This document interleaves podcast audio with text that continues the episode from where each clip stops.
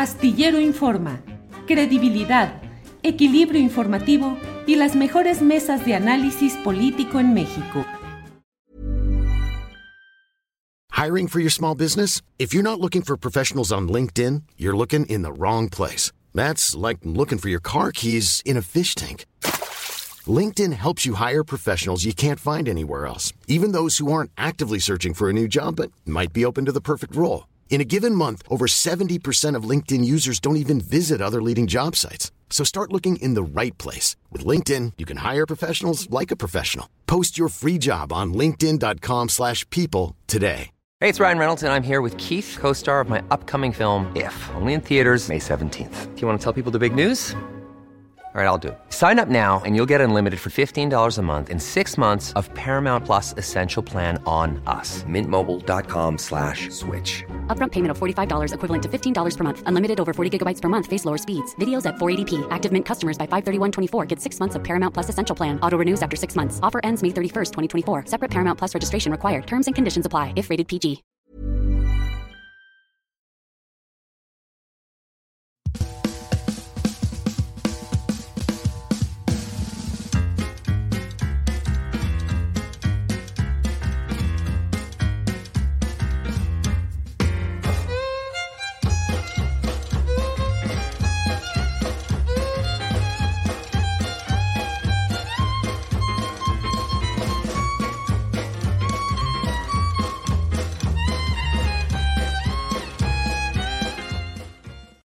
La una de la tarde, la una de la tarde en punto y ya estamos iniciando en este lunes 25 de septiembre de 2023. Muchas gracias por acompañarnos. Apreciamos mucho la presencia, la participación, los comentarios, el poder compartir con usted este esfuerzo informativo de análisis, de discusión, de um, pasar revista a los hechos más relevantes de las últimas horas, del fin de semana, de lo que está pasando en nuestro México, donde hay muchos temas interesantes y relevantes. Así es que vamos a estar atentos a lo que va sucediendo. Gracias, gracias por estar en esta participación. Eh, miren, eh, José Ramón Rodríguez Álvarez nos saluda desde Cataluña. Buenas tardes, gracias. Saludos desde el Huerto Roma Verde en la Ciudad de México, Álvaro Santillán, y así como ello, nos llegan muchos comentarios desde diferentes partes del país y del extranjero. Gracias a todos, a todas, a quienes nos acompañan y seguimos adelante en nuestro programa de Astillero Informa. Uno de los temas que están obviamente en sobre la mesa de análisis es lo referente tanto a la mm, eh, el registro de los aspirantes a las gubernaturas por parte de Morena en nueve estados del país, ocho de ellos y la Ciudad de México, pues concentra ello en la principal atención pública. ¿Qué va a pasar? Ya se registró Clara Brugada, que va junto con Omar García Harfuch, con el doctor Hugo López Gatel, van por la Ciudad de México buscando la candidatura, faltan los que se acumulen, va a estar Mario Delgado o no, ya lo iremos viendo. Y mientras tanto, también, pues eh, las giras, tanto de eh, Xochitl Galvez, que luego le andan echando ahí bulla y eh, cabuleadas en los aeropuertos, como por otra parte, la gira de Claudia Sheinbaum, que ha tenido momentos de rechiflas a la integración de personajes del priismo o del pasado que se quiere dejar atrás político y que de pronto entran como en pila bautismal a ser liberados de sus pecados políticos redimidos por la circunstancia del momento.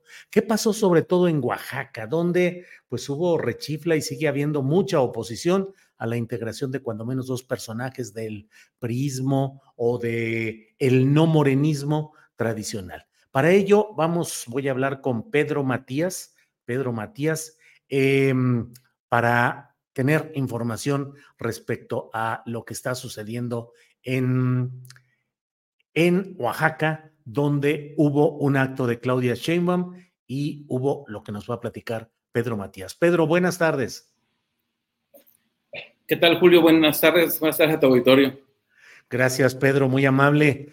Pedro, pues eh, la verdad, bueno, siempre es eh, calientita la política en Oaxaca, bien lo sabes tú, yo menos, pero bueno, también tengo referencias.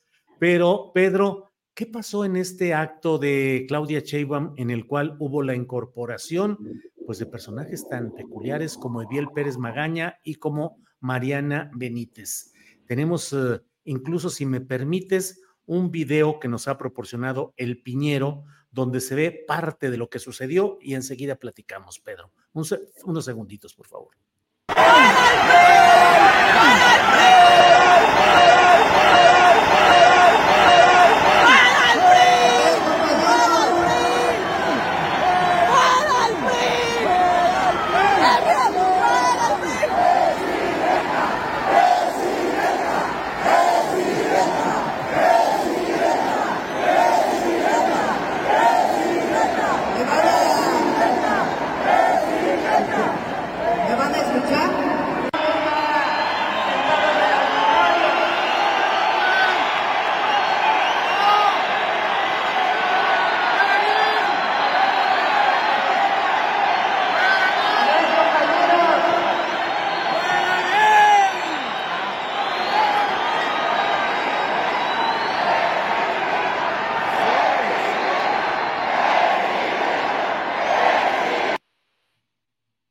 Pedro Matías, danos contexto, por favor. ¿Qué sucedió y qué significa? Bueno, fíjate, Julio, que eh, es algo que no me sorprende que esté pasando todo esto de que lleguen los periodistas, los chapulines a, Morena, ¿no? A mí lo, que me sorprende de Morena es que, como tú bien dices, eh, llegan a ese lugar y se transforman en el partido de la santificación. Entonces les olvida todo el pasado de los políticos y estos personajes pues tienen un pasado que la población o la gente de a pie eh, no se les olvida. ¿no? Eh, es, eh, es, incongruente que, por ejemplo, los militantes o los que simpatizan con el presidente o que tienen afinidad con ese partido tengan que hacer largas filas para entrar al auditorio y que a, Eviel y a, los personajes que les dieron entrada este, en este movimiento, les permitan entrar como si fueran este, eh, grandes personalidades que les va a vestir, ¿no? Y en realidad lo único que, eh, que está confirmando es de que son más de lo mismo y que eh, como mandaron un mensaje que me, me, pareció este, pues relevante que dice, el PRI no se crea ni se destruye, solo se transforma y se transforma en la 4T. Entonces, esa es la realidad de este hecho y que eh, pues cuando llega eh, Eviel Pérez Magaña, que fue senador, diputado federal, fue secretario de Desarrollo Social en el periodo de Enrique Peña Nieto y fue, es incondicional o fue incondicional de eh, Ulises Ruiz Ortiz, quien fue este, uno de los represores en el 2006, que tú bien sabes, tú estuviste aquí en Oaxaca, donde se dieron 30 ejecuciones, 311 detenciones arbitrarias, 248 casos de tortura y desaparición de los eperristas Edmundo Reyes y Gabriel Cruz. Eh, eh, eso se les olvida a, Claudia Sheinbaum o, al propio presidente de la República, porque mientras se porte bien con él, no importa todo lo que, haya, eh, lo que haya hecho, todos los delitos que haya cometido, porque entonces ya entran a, este manto de la pureza, de la santificación de este partido y que eh, se les olvida eso, ese tipo de situaciones. Eh, Mariana Benítez también fue su procuradora jurídica en asuntos internacionales en la desaparecida extinta FG, la Procuraduría General de la, República, con Jesús Murillo Caram, quien está este, siguiendo un proceso eh, legal y que se realizó, bueno, fue en el periodo en el que se elaboró la llamada verdad histórica. Entonces, cuando la desaparición de los 43 estudiantes de Ayotzinapa, estos personajes traen un pasado, traen una carga política eh, negativa, pero ahora los presentan como si fueran los, los héroes o los que van a salvar a Morena. ¿Qué tanta necesidad tiene la candidata Claudia Sheinbaum que eh, ahora recurre a esto? En Mario Delgado, en su intervención durante la, el evento que se realizó en el Auditorio de la Guetza ayer, eh, donde siguieron las mismas prácticas de PRI, acarreos, este, despilfarro de recursos, eh, la utilización de, los políticos con su gente, eh, viendo un Francisco Martínez Neri, que es el presidente municipal de Oaxaca de Juárez, que tiene una ciudad abandonada con la basura a cielo abierto, este, los calles eh, hechas, este, calles volcánicas, la inseguridad desbordada, y que ahí van con una marcha, con su calenda, con marmotas, bandas, o sea, el estilo priista, netamente, ahí estaban. Pero cuando Mario Delgado eh, toma la palabra, la frase que me, pareció eh, importante destacar es cuando dice, la visión de la doctora es que no son suficientes los que estamos, hay que buscar a más personas que no quiere que regrese la corrupción. Yo no sé a qué más personas va a recurrir, al narco, o ya lo tienen adentro incrustado, o son parte de este, de este manto de impunidad que le genera una vez que se vengan. Si Ulises Ruiz Ortiz les da dinero, se acercaría y le, dejaría la entrada libre. O sea, estos son los, cuestionamientos que se le hace al presidente y a Claudia, que es la Claudia que es, el espejo del presidente y que es el, la que repite todos los, eh, los actos del presidente. Entonces, eso es lo que me pareció importante a mí eh, otra cosa que me llamó la atención, eh, este, Julio, es que cuando que el, gobernador no estuvo en el palco principal, sino que estuvo, digamos, entre el graderío y eh, cuando ella iba a explicar por qué estaba en ese lugar, lo empiezan a buchear y lo empiezan a, cuestionar también y a gritar y, y, ella tiene que acabar y entonces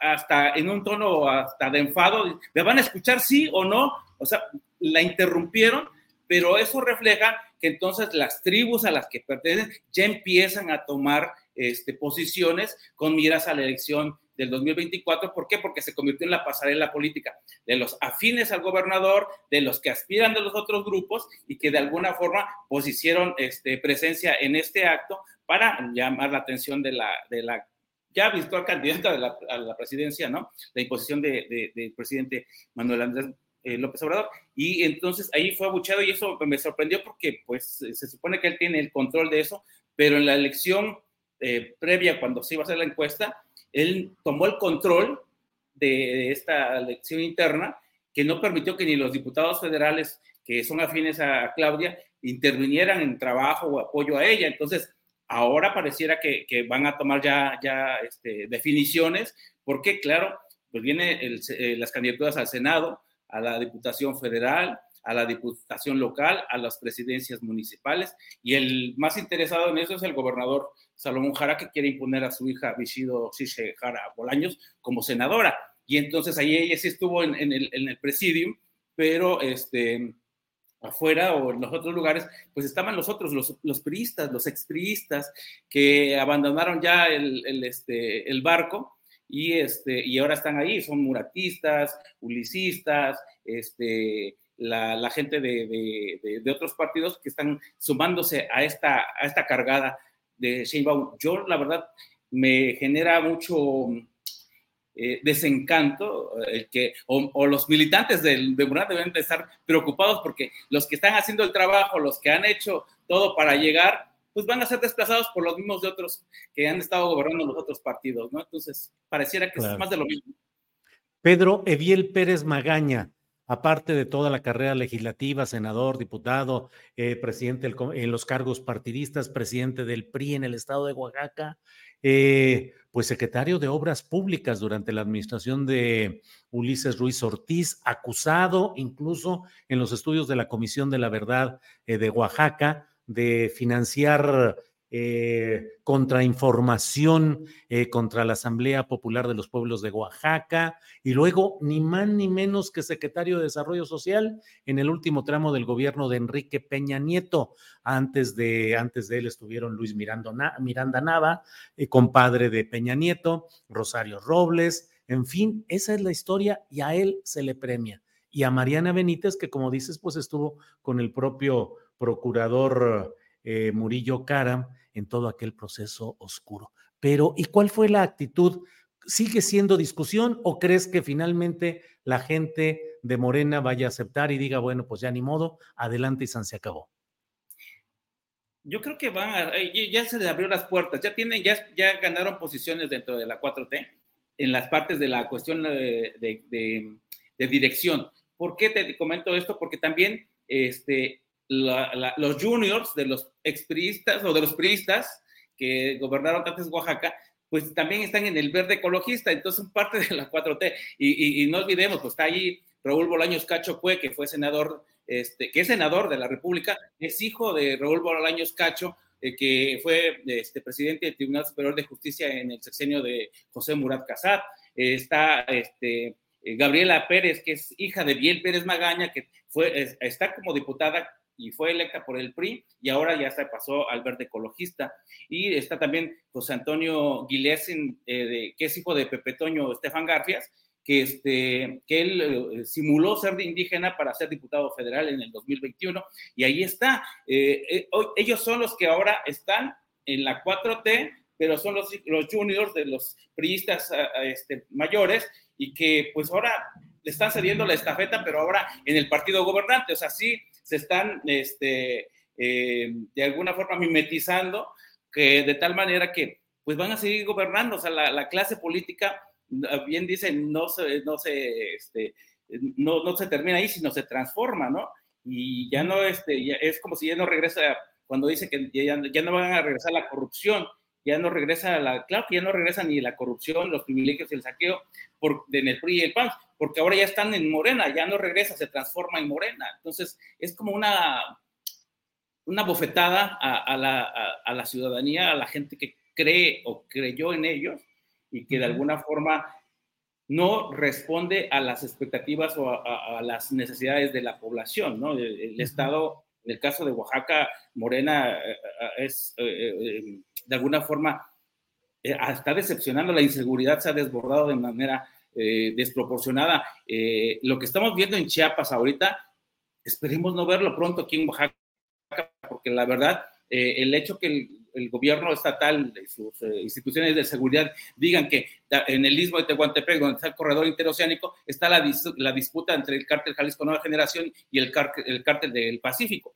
Que ya lo digan con tanta facilidad y, que no hagan nada por contener, eso sí me, me, sorprenda, me sorprende más por lo que está pasando en Chiapas. Esperemos que esto no nos alcance tan rápido, porque eh, estos gobiernos no están haciendo su trabajo de gobernanza, sino que están haciendo su trabajo político para, mantenerse en las posiciones que les conviene para tomar las decisiones, pero en realidad a la población la están dejando en un estado de indefensión. Pedro Matías, te agradezco mucho este reporte, este contexto, esta visión de lo que está pasando en Oaxaca. Em, y estoy atento a, a reserva de lo que desees agregar, pues seguimos atentos a lo que suceda por allá. Pedro Matías. Julio, muchas gracias. Es un halago estar contigo y gracias por el espacio. Al contrario, Pedro Matías, gracias. Hasta pronto. Gracias. Bien, Pedro Matías, lo he invitado porque me parece una de las voces más respetables dentro del periodismo oaxaqueño, un periodista que se ha mantenido en una línea recta de crítica a los poderes en Oaxaca, que vaya que son pesados, densos y represivos. El propio Pedro Matías es uno de esos ejemplos de cómo se da la represión contra los periodistas en Oaxaca. Es un periodista de una pieza que se ha mantenido fuera de la serie de acomodos y arreglos que suelen caracterizar una parte, una parte del periodismo oaxaqueño. Así es que a mí me parece una voz necesaria, la de Pedro Matías. Eh, este invitado, la herencia de la inseguridad del viejo régimen y eso no se va a terminar de la noche a la mañana. Salvador Luna, intégralo a tu equipo de panelistas. Em, uf, qué bueno que ya lo corriste, dice el Pilo. No, hombre, Pilo, no lo corrí. Terminó el tiempo en el cual hablamos de lo que tenía que hablarse. De ninguna manera correría a Pedro Matías, respetable reportero, respetable periodista oaxaqueño. Em, bueno, y claro, claro, ya sabe usted, aquí están los críticos de último momento que desconocen la historia y creen que se creó antiero ayer que empezaron algunos a poner tweets o a poner chats. Eh, y claro que reprueban y rechazan y dicen sin conocer la historia de lo que es la lucha sostenida durante décadas de personajes como el propio eh, Pedro Matías. Bueno, déjeme decirle, vamos a entrar a otro terreno, déjeme dar un poco de opinión que tengo respecto a lo que va sucediendo en estos momentos. Mire, eh, Claudio X, pues es él, aunque en realidad, mire, vamos a ver esta fotografía, esta imagen de lo que ha puesto hoy. Dice Claudio X González. Las y los demócratas estamos llamados a participar con sentido de urgencia, responsabilidad y generosidad, poniendo por delante el interés superior del país. Órale, ¿a qué se, qué a qué se refiere Claudio X González? Pues a una exhortación, dice, a los liderazgos militantes y simpatizantes de Movimiento Ciudadano, al PAN, PRI y PRD, fuerzas que conforman el Frente Amplio, y a los cientos de miles de ciudadanas y ciudadanos que tomaron calles y plazas para defender nuestra democracia, al público en general. En sustancia dice que ya dejen atrás broncas, agravios, descalificaciones, divisiones que ya jalen parejo, que instalen una mesa de diálogo con mediación ciudadana. Órale, ¿y quiénes serían los de esa mesa de diálogo? Los mismos membretes que ha utilizado todo el tiempo el propio, eh, el propio Claudio X González que ha impulsado. Esos membretes son los mismos, nomás dan la vuelta y unos son de una con un membrete y otros con otro, pero es lo mismo. Eh, Marea Rosa, unidos, seguimos en marcha, Frente Cívico Nacional, Poder Ciudadano, Sí por Morena, UNE, Unidos por México. Digamos que son los mismos con diferentes membretes. Entonces ahora Claudio X González desesperado porque está viendo que hay un rezago notable en la postulación de Xochitl Gálvez que no levanta, que sigue sin poder articular un discurso es sólido, atractivo, propositivo, que sigue en las gracejadas, en el cotorreo, en la ocurrencia y sobre todo entrampada en el asunto de sus casas, en el asunto inmobiliario, por un lado, y por otro, el del plagio al estilo Layún de no más poquito en cuanto a un informe que presentó para su titulación profesional. Como no levanta y como no ha podido levantar, Claudio X cree necesario establecer una mesa de mediación ciudadana con sus propios membretes para tratar de presionar a Movimiento Ciudadano para que se integren y vitamine, refuerce, ayude a la propia Xochitl Galvez. Me parece a mí que son algunos de esos temas uh, eh, en los cuales queda en evidencia la poca fuerza de la postulación de Xochitl y la desesperación de Claudio X González. Eh, bueno, en otro tema, déjeme comentarle y déjeme presentarle un video del presidente de la República, Andrés Manuel López Obrador, respecto a los, um, eh, las imágenes, los, los videos que en abundancia fueron difundidos en ámbitos nacional e internacionales del desfile de grupos del crimen organizado en una población de Chiapas. Esto fue lo que dijo el presidente López Obrador. En la frontera con Guatemala, en Chiapas, hay grupos de delincuencia organizada que presuntamente se están eh, disputando el territorio. Sacaron un video en donde van entrando a frontera con Malapa 20 camionetas y están de lado y lado de la carretera gentes aparentemente recibiéndolos. No es un asunto general, ya se está atendiendo, está la Guardia Nacional, pero lo que llama la atención es que Denise Dresser, Morales Lechuga, Lozano Gracia, en nado sincronizado, como si dominara el narco en todo Chiapas, y en todo México. Esto tiene que ver mucho con el poco contenido que tienen para atacarnos. Ya eh, ordené que haya más presencia de la Guardia Nacional en toda esa región.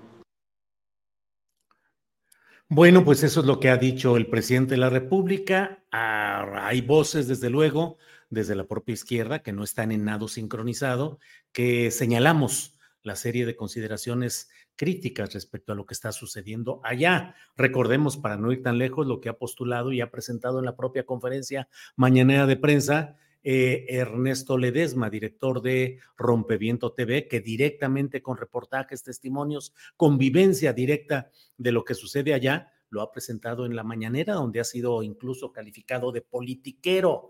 Basta ver lo que escribe Luis eh, Hernández Navarro en la jornada, eh, varios personajes que señalan la grave crisis que está pasando en Chiapas. Y eso, si lo vemos a nivel nacional, desde mi punto de vista, no se puede negar lo que está a la vista. Yo incluso escribí una, un tuit que está por, tiene ya 950 mil vistas, en el cual a partir de lo que escribió Isaín Mandujano, corresponsal de proceso en Chiapas, y los videos que compartió él como otros reporteros, pues yo escribí y dije, resulta estremecedor.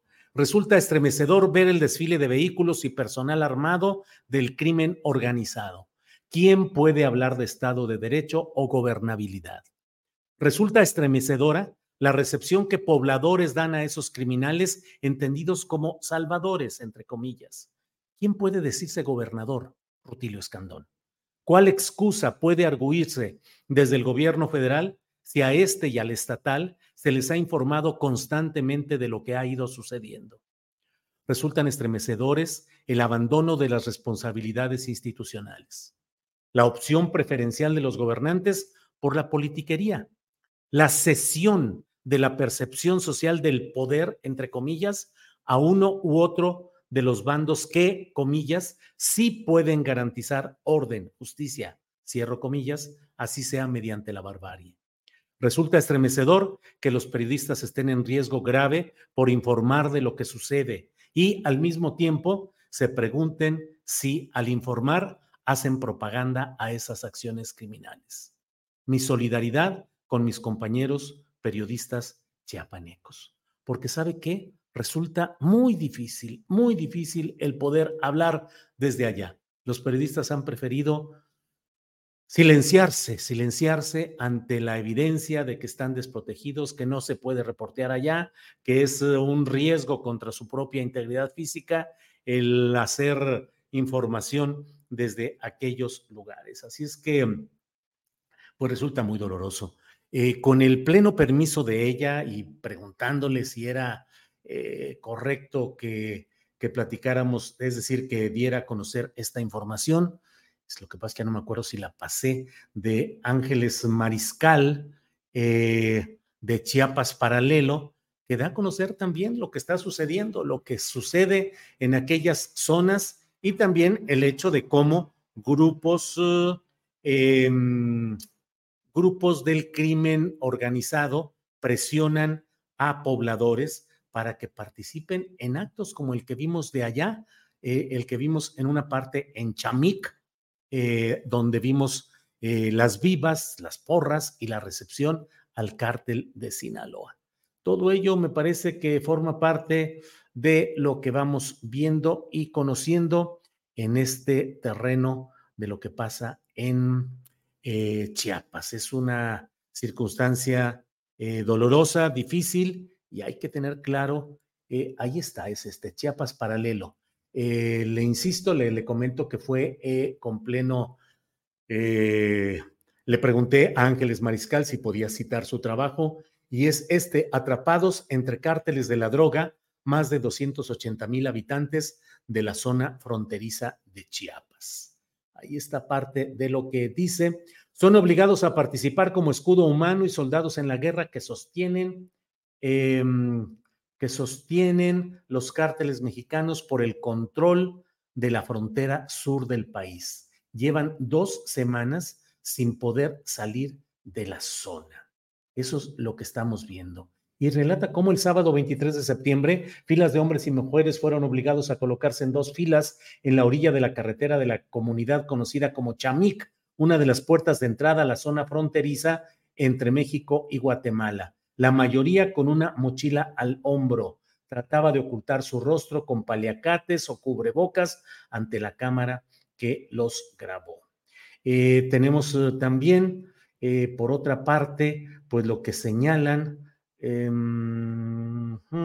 en Guatemala, donde el ejército de Guatemala está anunciando que como parte de sus esfuerzos para asegurar la frontera con México, desplegó recientemente una unidad de la Brigada de Operaciones de Montaña. Esta medida se tomó en respuesta a la incursión de grupos del crimen organizado mexicano en territorio guatemalteco.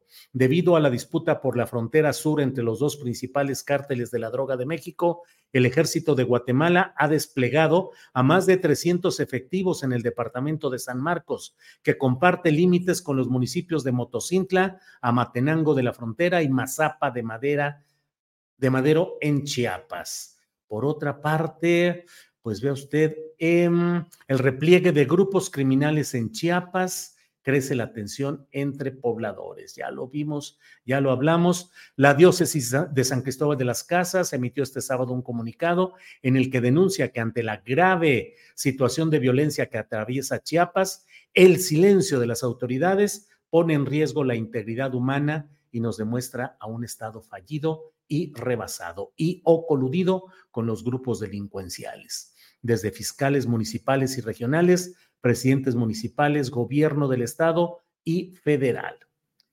Bueno, déjeme pasar a otro tema. Clara Brugada. Clara Brugada se ha registrado ya como aspirante a la candidatura al gobierno de la Ciudad de México por parte de Morena. Tenemos este video de este registro de Clara Brugada.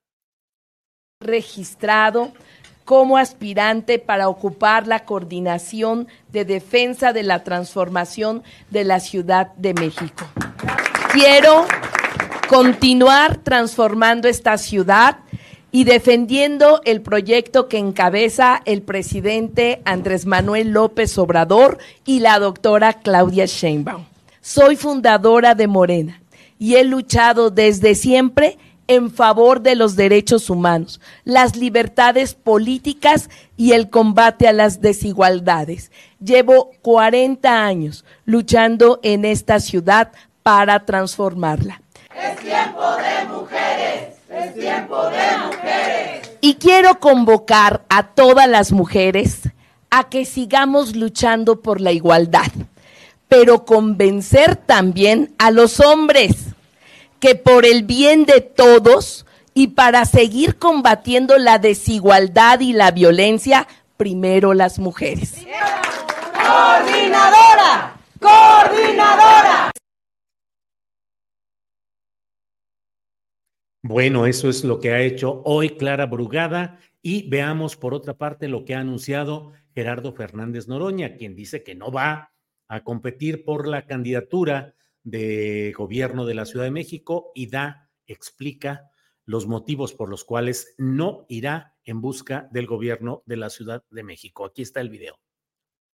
mucho encabezar el gobierno de la capital del país tengo la trayectoria, los méritos, la solidez, la madurez, la experiencia, el talento, el compromiso, la visión, pero eh, veo en la convocatoria eh, demasiados limitantes. Yo he decidido no registrarme, porque además eh, de que veo esas limitantes, de que veo dados cargados, lo digo con todas sus letras, hay dos personas que me representan. Nuestra compañera Clara Brugada y Hugo López Gatel, que he decidido no registrarme. No voy a ir a una aventura, no voy a ir a que me maltraten, no voy a ir a después decir lo que estoy diciendo y hacer una desfiguro como Marcelo Ebrard, que se ha venido achicando. No, no, no, yo ya quise ser gobernador nacional, el pueblo decidió que fuera Claudia Sheinbaum, yo lo estoy apoyando, estoy respaldándola desde la bucería y lo seguiré haciendo en las condiciones que ella quiera, que sí quería participar, no veo condiciones para hacerlo, este, veo dados cargados, insisto, entonces, no, yo mejor estoy bien donde estoy. Híjole, pues, ¿qué le digo? Dados cargados. Dos palabras, dados cargados. Es decir, todo el proceso de elección al que convoca Morena y que está realizando ya en la plaza más importante de las nueve. Todas son valiosas, pero la Ciudad de México tiene un significado histórico, cultural, fundacional del movimiento de Morena, un movimiento nacional, pero con una gran fuerza en la Ciudad de México. Dados cargados, debo decirle que de los tres coordinadores de la campaña de Claudia Sheinbaum, dos han hablado del equivalente a, dos, a dados cargados. Es decir, lo dijo en su momento eh, Ricardo Monreal. Dijo, no, no, ahí está decidido, está a favor de García Harfuch y ya, ni para qué me meto si ya decidió. Ese es uno de los tres coordinadores. El otro es Gerardo Fernández Noroña y dice abiertamente dados cargados. ¿Para qué voy a decir después lo que pues ahorita de una vez digo?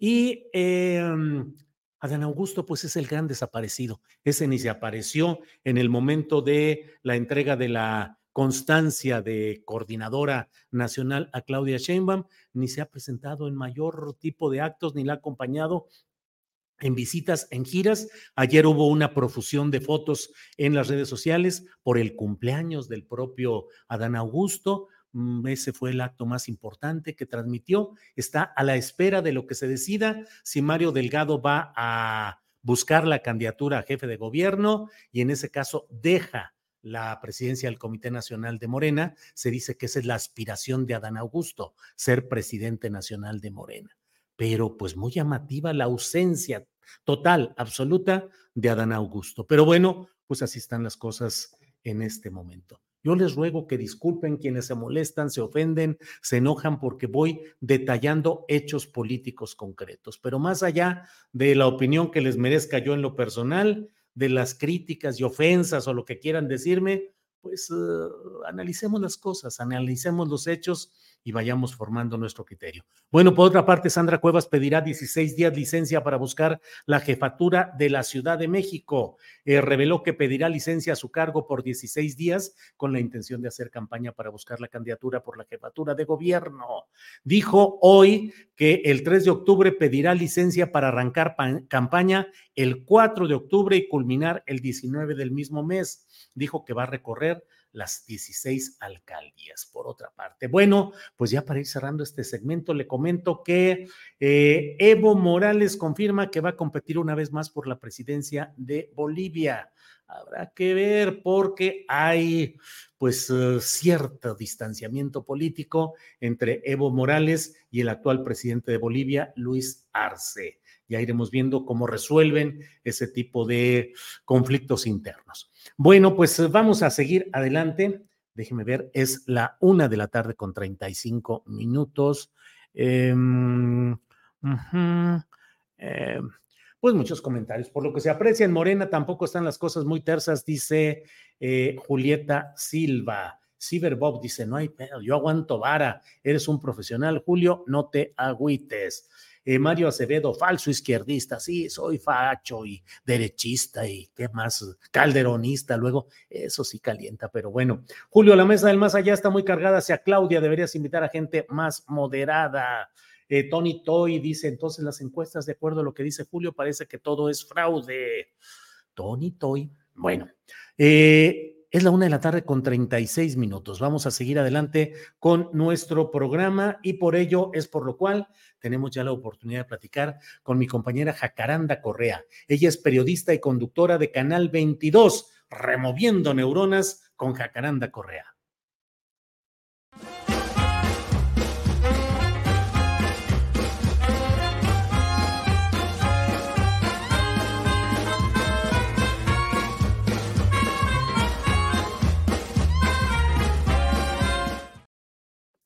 Jacaranda Correa, ¿cómo estás? Buenas tardes. Hola, mi querido Julio, ¿cómo estás? ¿Cómo va todo? Pues ahí va caminando a tropezones entre la política y los precandidatos y todo eso, pero ahí va avanzando Jacaranda Correa. Me parece muy bien. ¿Cuántos enojados tienes hoy aquí en el chat? ¿Cuántos están contigo? Traidor, quién sabe qué. ¿Cuántos, llevas, mi tío Julio? Este, no sé, luego no alcanzo a leer porque o, me echo el rollo acá o leo los comentarios, pero ya sabes, chayotero, mentiroso, traidor, eh, engañoso, en fin, por ahí alguien incluso me dijo, eh, dice, Tú creaste este tipo de público adicto a las ficciones 4T. Ahora te aguantas. Hay de todo. Ah, Hay que aguantarse, cacaranda. Bueno, es que un día, mira, un día somos traidores, otro día somos chayoteros, vendidos. En fin, Julio, que la cosa es aquí seguirle y tratar de hacer, pues, eh, reflexiones lo más honestas posibles, ¿no? Creo yo, y tratar de, pues, de mirar con mucha atención lo que, pues, lo que, lo que estamos viviendo, que cada día aquí, pues, no podemos, este, descansar ni un solo minuto porque, o sea, todo el tiempo hay algo, algo, algo, algo que sucede. Fíjate que hoy, este, mi querido Julio, pues quiero conversar sobre algo que ya hemos venido hablando mucho, ¿no? Sobre esta, sobre esta agenda eh, feminista, ¿no? Aquí en, en- en tu programa. Y pues bueno, sin duda ya estamos más que enfiladas, enrutados, ¿no? A lo que será, eh, no me cabe la menor duda, un momento histórico en este país, ¿no?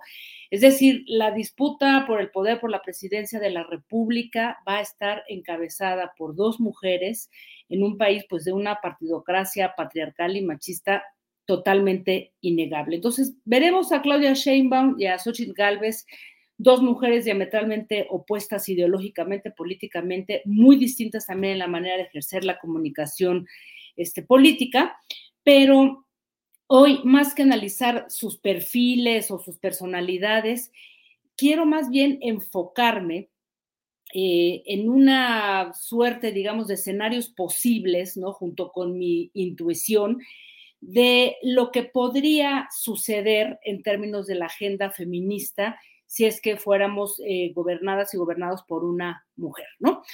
Primero, es tiempo de mujeres, sin duda, tendremos una mujer presidenta este, en el 2024 y quedará escrito un capítulo que tendremos que analizar a la posteridad de lo que esto ha significado, de lo que va a significar en el país.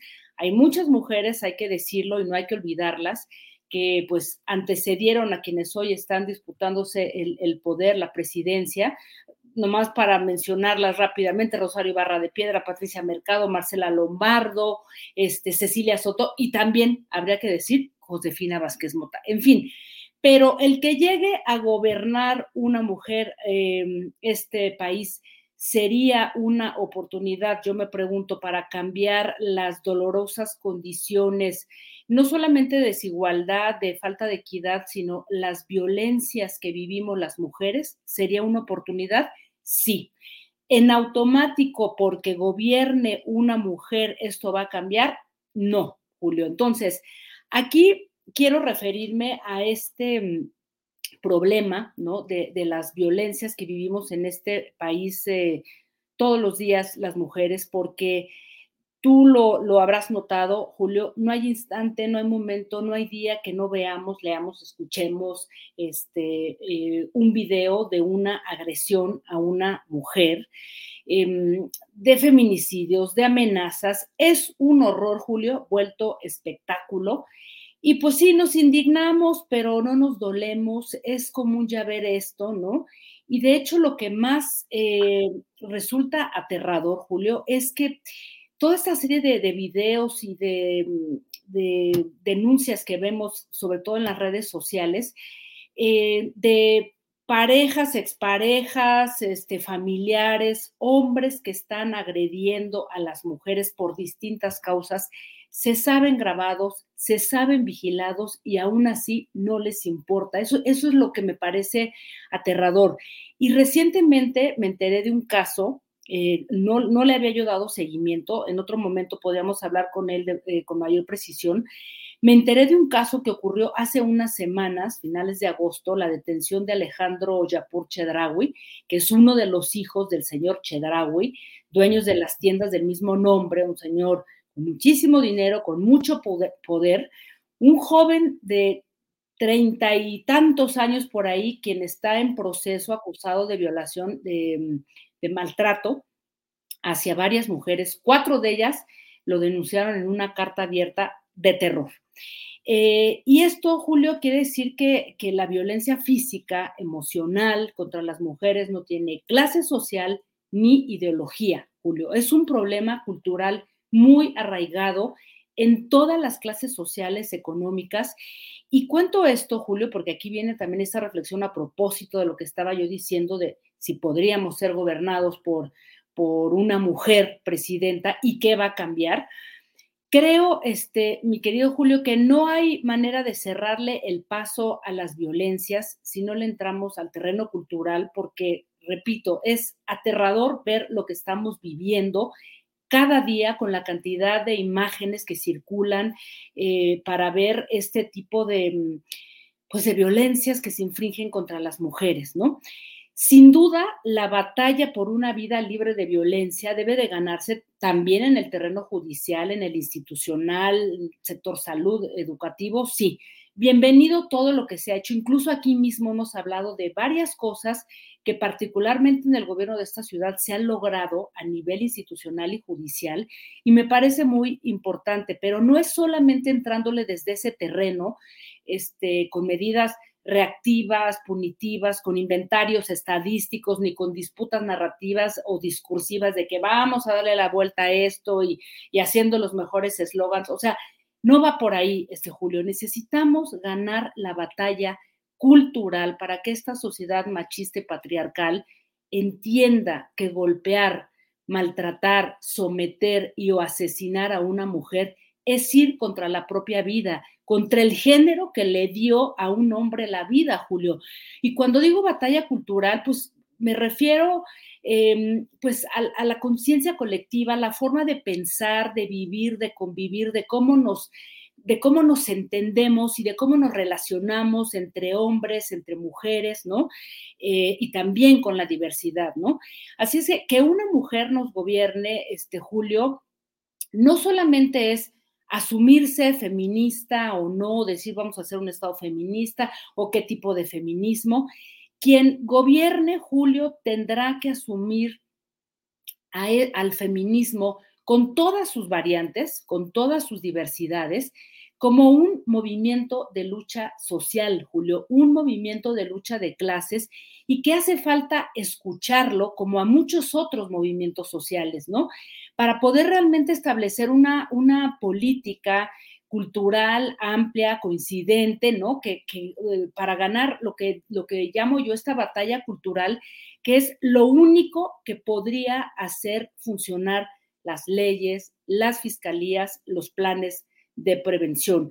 Así es que, este, Julio, hoy digamos que dejaría esta, esta reflexión porque creo que en lo futuro he pensado en dedicarme mucho a, entender, ¿no? O sea, que siempre lo hago con diversas este, observaciones y reflexiones desde aquí, pero, pero sí llegó, llega un momento en el que dices, no es porque estemos viviendo todo esto, ¿no? De una manera eh, tan impune, ¿no? Ya como, como una suerte de espectáculo del horror todos los días, y que solamente nos indignemos y que no haya realmente una manera de decir cómo tomamos esto que está arraigado culturalmente y que, repito, no respeta ni clases sociales ni ideológicas. Y creo que es muy preocupante, así es que esta batalla cultural tendrá que estar em, o tendrá que cumplirse por aquella mujer que todo parece ser nos vaya a gobernar en el, a partir del 2024, querido Julio. ¿Cómo ves? Híjole, Jacaranda, pues qué te digo, efectivamente ese es parte de la gran tragedia nacional, esa manera como a pesar de todo lo que se, se señala, se difunde, se analiza, se denuncia, sigue habiendo una conducta sumamente agresiva en muchos hombres que mantienen la confianza en la impunidad, en que no les van a hacer nada y que los van a castigar tal vez eh, algunos meses, pero podrán salir y seguirán haciendo eso y peores cosas. Por un lado, y por otro, pues Jacaranda, la pregunta también de fondo, ¿qué tanto la llegada de mujeres a cargos tan altos en gubernaturas, en la presidencia de la República, eh, si se da el caso con Xochitl o con Claudia Sheinbaum, eh, qué tanto la cultura política y las, la transformación cultural, social, institucional, jurídica, judicial, realmente podrá cambiar? Y también cuánto es el rechazo de este machismo al hecho de que una mujer gobierne y tenga el poder, Jacaranda. Así es, querido Julio. Y mira, creo que hay ciertas batallas culturales que se han ido ganando desde abajo, ¿no? Desde, digamos que a ras de piso, ¿no? De las propias mujeres que de pronto han decidido decir, em, yo no me someto a un hombre, yo soy una mujer libre, yo tengo la capacidad, ¿no? De, de, sostenerme económicamente, socialmente. Y, por el otro lado, vemos que no se camina de la misma manera, porque ¿de qué nos sirve, mi querido Julio? O sea, y eso lo hemos visto eh, ministerios públicos, o sea, fiscales, que son unos absolutos machos y que desdeñan a las mujeres. También, digo, también hay mujeres, ¿eh? o sea, hay que decirlo, también hay mujeres enquistadas en muchas instituciones que son súper misógenas y perpetuando comportamientos machistas, pero sí creo, este, mi querido Julio, que hace falta realmente una política desde otro lugar, ¿no? Desde otro sitio en donde podamos centrarle a este problema, porque no solamente es una cuestión de equidad, o sea, no, no basta con decir ya tenemos tantas mujeres en, cargos públicos, está bien, me parece que está muy bien. Y desde luego que la batalla legal y judicial es fundamental, porque como tú dices, ¿de qué sirve? de que se denuncie y se hagan cosas si a los días o a las semanas va a salir impune un, un, este, un feminicida o un violentador. Por eso hay que darle caso de, perdón, seguimiento a este caso del hijo de, de, de Chedraui, porque es tremendo lo que, lo que se ha dicho y lo que ha pasado alrededor de este caso, ¿no? Entonces, sí creo, Julio, que es desde el lado judicial, pero también hay una, o sea, esta, estas batallas culturales, Julio, y que pasan por muchos lugares, pero es algo a lo que no le hacemos o no le prestamos la atención, ¿no? O sea, estas pequeñas cosas que suman a los violentadores, a los maltratadores y también a quienes imparten justicia desde una masculinidad que no ha logrado transformarse para realmente llegar o, hacer cumplir determinadas leyes o que las fiscalías funcionen. En fin, un enorme trabajo, Julio, y por eso insisto, es tiempo de mujeres sí, qué bueno, yo de verdad pensé que no iba a haber esto en mi vida, pero también creo que no en automático esto va a cambiar las condiciones de las mujeres en este país, mi querido Julio. Jacaranda, como siempre, muchas gracias y estamos atentos para la próxima, el próximo lunes en que sigamos o que sigas tú removiendo neuronas. Jacaranda, Muchas gracias por esta ocasión. Fíjate, porque ya te veo que tienes ese ojo rojo de ser tanto estar chambeando. Sí, tanto estar.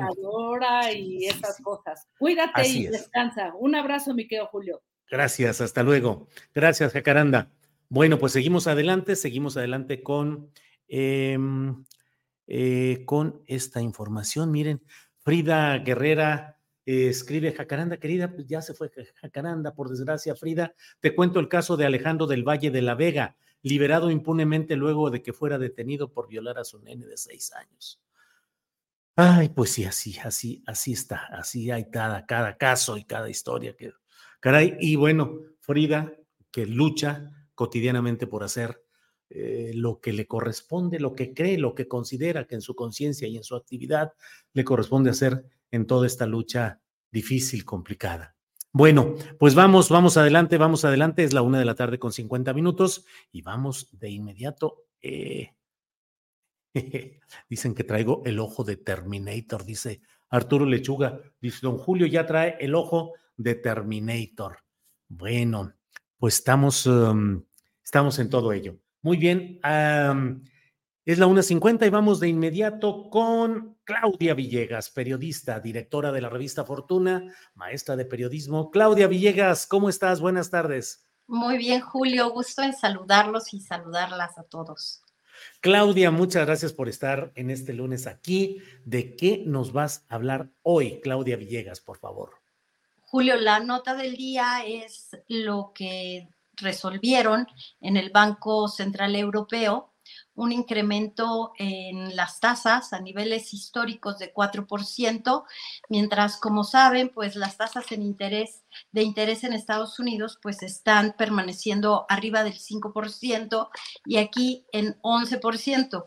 Lo relevante, más allá del anuncio del Banco Central Europeo y de lo que dijo Christine Lagarde, eh, Julio, amigos y amigas de Astillero, es que, bueno, pues hoy el tipo de cambio está en niveles de 17.4, está retrocediendo 1.26% y pues entró en el terreno del nerviosismo porque hay un incremento y una aversión al riesgo porque se piensa que la inflación, pues ya pensábamos, Julio, que podríamos ver la luz al final del túnel en, eh, en esta racha que ha tenido la inflación. Y no, parece ser que todavía va a ser persistente y que en la Unión Europea y en Estados Unidos, y también esto nos afecta por el tema de las gasolinas, el precio de los combustibles va a seguir muy alto. Rusia acaba de anunciar cuáles son los países que van a poder recibir diésel y no hay países, no está Alemania, no está Francia.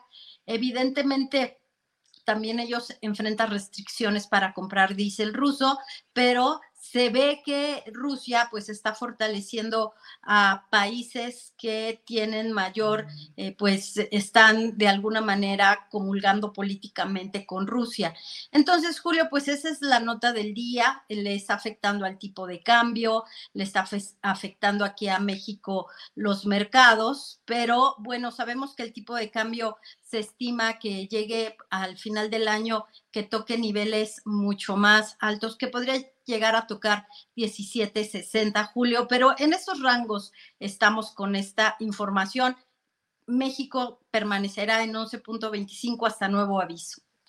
Vaya, pues cómo están las cosas en todo ese terreno. Claudia, ¿qué otro tema de los muchos que hay por ahí? ¿Qué otro tema nos tienes por ahí guardado? Pues mira, Julio, les hice una selección de los temas que están eh, muy candentes, que es el impuesto a inversiones. En el presupuesto de egresos de la federación, en el paquete económico, en la propuesta de ley de ingresos miscelánea fiscal, porque todo el mundo dice que no hay reforma fiscal, pero ahí hay cosas muy interesantes. Por ejemplo, está el tema que ya lo habíamos comentado de los concesionarios del espectro radioeléctrico que pedían que bajaran el costo de los derechos y no va a bajar. ¿Acaso no se les va a actualizar la inflación? Y está el asunto de las inversiones en CETES, Julio, que aquí lo hemos venido abordando desde la perspectiva de que es tiempo de ahorrar, que se puede, porque como vimos en la primera parte del comentario, en Estados Unidos tienen tasas del 4%, eh, del 5%, perdón, en Europa del 4%, y nosotros tenemos tasas del 11%, lo que provocó o lo que generó pues una gran ola de inversión, no solamente de pequeños inversionistas, sino también de grandes inversionistas. Y quiero recomendarles la nota de María Luisa Aguilar, que está en nuestra portada de Revista Fortuna Digital, en donde ella recupera un estudio de un administrador eh, de fondos, Templeton, que habla de cómo hay un gran riesgo de que los grandes inversionistas vean con recelo lo que se considera, Julio, la tasa provisional y la tasa efectiva de ICR más alta desde que México comenzó a grabar las ganancias. Se está hablando de que en los CETES era de 1 punto y cachito, 1.5, pero en estas tasas que hoy Templeton está eh, publicando un estudio a manera de sorpresa, de advertencia, de enojo, es que aquellos inversionistas que tienen ganancias de capital de 100 mil pesos, imagínate lo que se debe invertir Julio, amigos y amigas de Astillero, para poder tener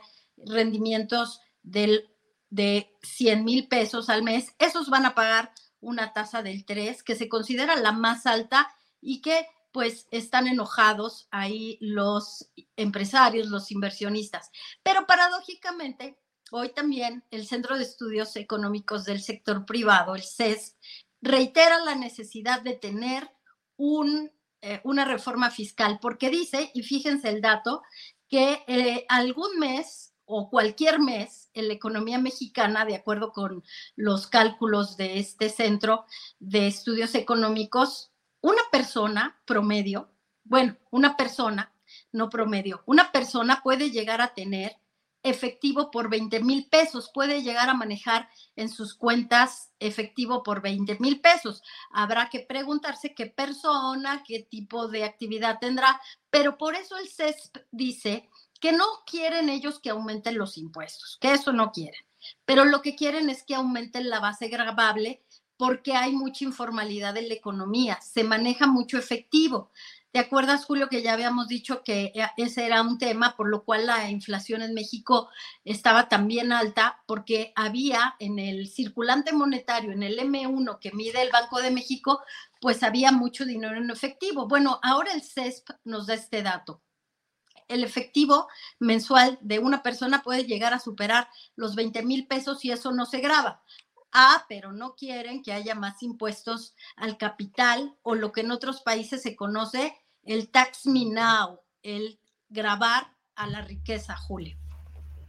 Vaya, vaya, pues eh, vienen discusiones profundas en diferentes ámbitos, Claudia, porque pues todo esto implica definiciones que suelen mover, remover, incitar a ciertos segmentos que se oponen con razón o no, no, no estoy en condiciones de decirlo, pero a ciertos tipos de medidas. Y bueno, pues estamos entrando en una etapa de recomposición general y desde luego, pues la economía es la base de todo lo que hacemos y discutimos en estas áreas. Claudia, a ver, ¿cómo camina todo esto? Porque sí nos vamos dando cuenta, querido Julio, que estamos viendo dos tipos de economías dos tipos de finanzas, dos tipos de opiniones respecto a lo que debe ser la economía. Entonces, lo que estamos viendo en el caso del impuesto a las inversiones es que pues no quieren que los graves este, más porque pues ellos están reportando y ellos están ganando con los CETES, pero claramente lo que vemos también, Julio, es que el gobierno no solamente está aumentando los impuestos para grabar al capital, sino que está aprovechando para reducir la deuda que puede llegar a tener el gobierno por este nivel de tasas de interés, porque no vamos a poder bajar las tasas en un buen rato. Entonces el gobierno ya no quiere mantener eh, pues ese nivel de rendimientos y está tratando de, pues no puedes bajar las tasas Banco de México, entonces grabo un poco más. Y entonces se calcula, fíjense qué interesante, también en esa nota de María Luisa Aguilar, eh, mi amiga que desde Chiapas nos reporta siempre los mercados financieros, fíjate, Julio, que ella nos dice que entonces con este nivel de tasas quedarían pues tres puntos menos. Entonces estaríamos hablando de tasas de entre 7 y 8 sin que la tasa del Banco de México baje. Y entonces, de facto, el gobierno reduce el impacto por deuda interna. Interesante. Bueno, pues ya estaremos atentos a todo esto, que como hemos dicho, hay, ya están aquí muchos uh, comentarios. Eh, señor Julio, más pagamos de impuestos los trabajadores. Em, a muchos nos facilita mucho la vida no usar efectivo, pero no se puede decir lo mismo para muchos otros sectores, dice Sandman MHO. Eh, Rafael Navarro Mora dice, ¿y eso en qué ha beneficiado a primero los pobres si ahora viven en extrema pobreza? Em, eh, pues así están. Explícame lo de los CETES, dice Rayo McQueen. Rayo McQueen, vaya. Eh, bueno, creo que se lo dice el ingeniero Oliver. Bueno, pero los programas de eh, economía social los lunes y los jueves a las 8 de la noche con Claudia Villegas y el equipo de Revista Fortuna han pasado revista a muchos de estos temas. Así es que ahí están. En pocas palabras, hay de enero en México, dice JR Torres, María Gutiérrez, hay que decretar una ley Hiring for your small business? If you're not looking for professionals on LinkedIn, you're looking in the wrong place. That's like looking for your car keys in a fish tank. LinkedIn helps you hire professionals you can't find anywhere else, even those who aren't actively searching for a new job but might be open to the perfect role. In a given month, over 70% of LinkedIn users don't even visit other leading job sites. So start looking in the right place. With LinkedIn, you can hire professionals like a professional. Post your free job on linkedin.com slash people today. Millions of people have lost weight with personalized plans from Noom. Like Evan, who can't stand salads and still lost 50 pounds. Salads generally for most people are the easy button, right? For me, that wasn't an option. I never really was a salad guy. That's just not who I am. But Noom worked for me. Get your personalized plan today at Noom.com. Real Noom user compensated to provide their story. In four weeks, the typical Noom user can expect to lose one to two pounds per week. Individual results may vary. Que grave la riqueza extrema. De todo tipo de comentarios, Claudia. Sí, yo estoy de acuerdo. Necesitamos una ley al estilo de lo que se promueve, por ejemplo, en Alemania con el movimiento Tax Me Now. Ahí lo pueden seguir en Twitter y aunque todo lo tuitean en alemán, siempre es posible traducir y ver por qué los ricos, ricos, ricos en Alemania dicen es tiempo de pagar más impuestos.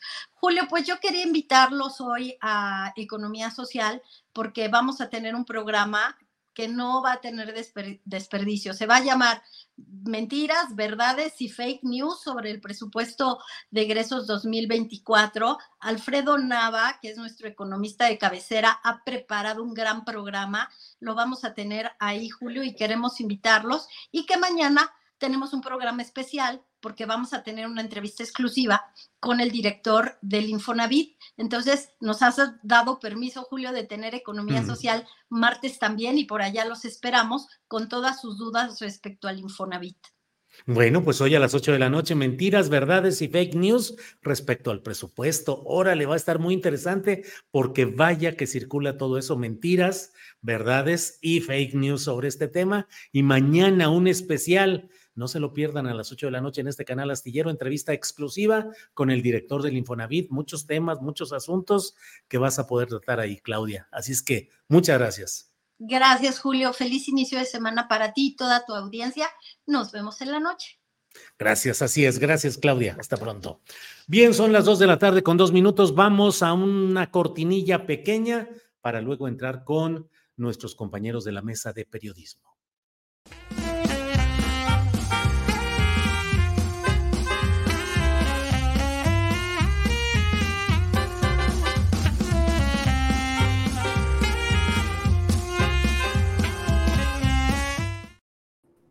Bien, ya estamos aquí. Saludo como siempre a Marta Olivia López. Marta Olivia, buenas tardes. ¿Qué tal, Julio? Muy buenas tardes. Un gusto coincidir. Eh, te saludo también a Jorge Meléndez y a Salvador Frausto.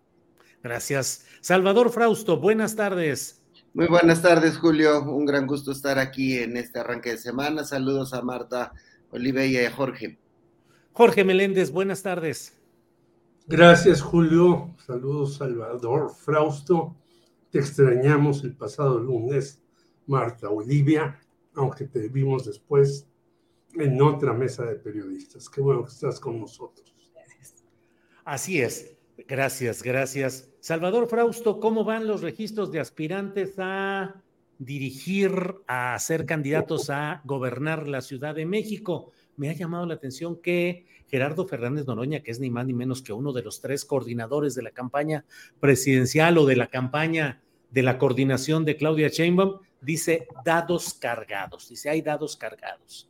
Y otro de los coordinadores, Ricardo Monreal, ya lo había dicho, había dicho, no, yo no me chupo el dedo, o sea, eso está definido y todos al menos parecieran apuntar a que todo está a favor de Omar García Harfuch. ¿Cómo vas viendo esto? Además, hoy que ya se registró también Clara Brugada. Salvador Frausto. Sí, bueno, pues está interesante la, disputa eh, pues quizá más importante después de haber definido eh, los aspirantes presidenciales, está en quienes busquen la, jefatura de gobierno de la Ciudad de México. Parecería que, la cercanía de Omar García Harfush con, em, con Claudia, Claudia Sheinbaum pues es, eh, le da una ventaja y es lo que se estaría interpretando como, como dados cargados eh, también las encuestas lo tienen arriba de, Clara Brugada. A mí me llamó la atención que el presidente López Obrador em, eh, mencionara el nombre de, Hugo López Gatel eh, a finales de la semana pasada, el, mismo viernes pasado. y bueno, pues parecería que aquella versión de que Harfush no le termina de llenar el ojo a López Obrador pudiera ser ahí una posibilidad me parece que están dejando jugar a las, eh, a las distintas cartas para tener también posibilidades de aspirantes hombres y mujeres. Y pues eh, sí, eh, se perfilaría Harfuch como una figura fuerte. Ahí platicamos con él en el Café Milenio este, mm, en días pasados y se transmitió anoche. Y pues me llama la atención sus ideas políticas. Es un personaje del que conocemos poco sus ideas eh, políticas, qué piensa de programas sociales, qué piensa de los temas de movilidad, eh, porque ha estado concentrado en los asuntos de, seguridad y bueno, pues él se, se, define de izquierda y dice que, y repite y repite que él le está jugando con el proyecto de Claudia Sheinbaum y parecería que pues sí, que está eh, Claudia empujando ahí a una persona muy, muy cercana a él para que se quede al frente de, la jefatura de gobierno en la Ciudad de México, Julio. Bien, gracias, Salvador. Eh, Marta Olivia, ¿cómo ves el tema? García Harfus de izquierda, em, el doctor López Gatel, que entra también en acción, eh, Clara Brugada, y bueno, pues parecería que em, están ahí muy eh, cerradas las opiniones o muy fuertes que hablan de que todo estaría encaminado a que gane esta encuesta, de por sí me parece a mí muy limitada respecto al proceso nacional que se tuvo, eh, a favor de García Harfus. ¿Qué opinas, Marta Olivia? Sí, mm, con el hashtag de Es tiempo de las mujeres eh, se registró Clara Brugada, estábamos revisando hace rato en las redes sociales y lo que sí me sorprendió es que había muy pocas figuras de Morena destacadas ahí en su registro y hace unos minutos pues ya llegó Omar García Harfuch y ahí sí se ve que hay una, todo un aparato bastante especial bastante este, importante o de mucho movimiento en el caso de él. Así que eh, me parece que estas serían las grandes diferencias, las grandes diferencias entre los dos para empezar. Parece que hay una cargada muy, muy fuerte hacia Omar García Harfuch. E, incluso cuando buscamos en X o hay ya hasta club de fans y demás en el caso de Omar, y bueno, hay que estar al pendiente en el caso de este, Gerardo Fernández Noroña, donde está hablando de que no, él de plano dice no le va a expresar su apoyo a García Harfuch. Entonces, interesante el proceso y que... Además, en esta entrevista que le hicieron Salvador Frausto en el café eh, y de lo que alcanzamos a leer también, señala que, pues, eh, claramente él dice, no voy al gabinete, no me ubiquen en el gabinete, yo voy a servir más, que es el titular de Milenio de hoy, yo voy más a ayudar desde la Ciudad de México. Entonces, por hay algunas voces que habían comentado que podría ubicarse en el gabinete en el pues posible triunfo de Claudia Sheinbaum. Él establece, no, yo aquí me quedo en la Ciudad de México. Habrá que ver cómo concilian con eh, Hugo López Gatel, con Clara Brugada y también pues eh, con todos los demás que no han dicho abiertamente que quieren, pero que serían los más claros en Morena. Gracias, Marta Olivia. Jorge Meléndez, ¿qué opinas de lo que se está viviendo en estas postulaciones de Morena rumbo a la candidatura al gobierno de la Ciudad de México? García Harfus de izquierda, se dice pues, López Gatel, pues sí, López Gatel, em, pues también haciendo su lucha yo no sé finalmente exactamente cuál es su posicionamiento ahí. Y Clara Brugada. ¿Cómo ves el tema, Jorge? Bueno, primero quería decir que eh, doña Clara Brugada, a la cual yo no conozco, pero he visto parte de su trabajo, es muy mencionada en columnas políticas por gente realmente de izquierda. Dicen como su eslogan, la ruta es clara. Pero creo que a pesar de que la ruta pueda ser clara u oscura, yo creo que ya hay una decisión desde arriba con este señor García Harfuch. Y por ahí un columnista hizo una de sus escritos que llama Los Tres García, que son Marcelino García Barragán, Javier García Pañagua y Omar García Harfuch, diciendo, bueno, pues va a ser él, no hay de otra, aunque venga de un abuelo que fue secretario de la defensa, de un padre que fue miembro de la policía judicial y él mismo que está metido en estas cosas. Y yo creo que lo de Hugo López Gatel lo mandan ahí a placiarse pero en realidad yo creo que a él le van a dar, como decía López Obrador, que iba a ser, que no ha sucedido así, porque el señor Ebrard, no sé por qué dice, voy a ser candidato a la presidencia, quizás porque el Movimiento Ciudadano en enero nombra a su candidato a la presidencia. Puede ser por eso, pero yo no creo que tenga ninguna posibilidad, si no es por el Movimiento Ciudadano Marcelo Verán, pero sigue jalando la liga, jalando la liga y demás. Y yo creo que Hugo López Gatel pues va a competir para quizás lograr una senaduría, porque no se nos olvide que hay uno todavía, desde entonces, de que empezó la pandemia, hay un ataque desmedido en contra de el doctor López Gatel, incluso algunos lo llaman el doctor muerte, y dicen que México estuvo muy mal, que hizo muy mal, a pesar de que sacan cifras de la manga, y por eso habría que ver el, el programa de la noche de Claudia Villegas, porque hay un invento de cifras descomunal. En el periódico donde está encargado de reportajes especiales nuestro queridísimo Salvador Frausto, hay un artículo hoy, cómo si se ha sacado de la pobreza a millones, de un experto que sabe de esto, que fue subdirector del Banco de México, y podemos ver que es así. Pero lo traigo a colación porque todo el mundo saca cifras de un lado, de otro, las compara y no hay en realidad una precisión sobre las cifras.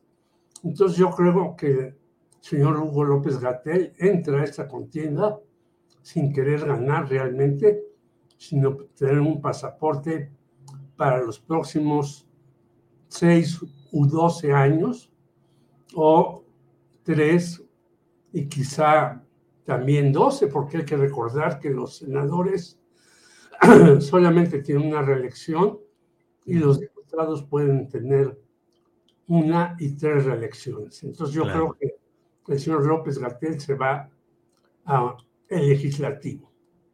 Bien, gracias Jorge. Eh, Salvador Frausto, ¿qué opinas de lo que está sucediendo en las giras de Claudia Sheinbaum, en la cual ha habido protestas rechiflas, eh, críticas por la incorporación de cuadros provenientes del PRI, del PAN, en fin, eh, particularmente se dio en Oaxaca, donde repudiaron la incorporación de Biel Pérez Magaña, que es alguien relacionado con Ulises Ortiz, el exgobernador nefasto de Oaxaca. No sé cuál no ha sido nefasto por allá, pero bueno, este uno de ellos.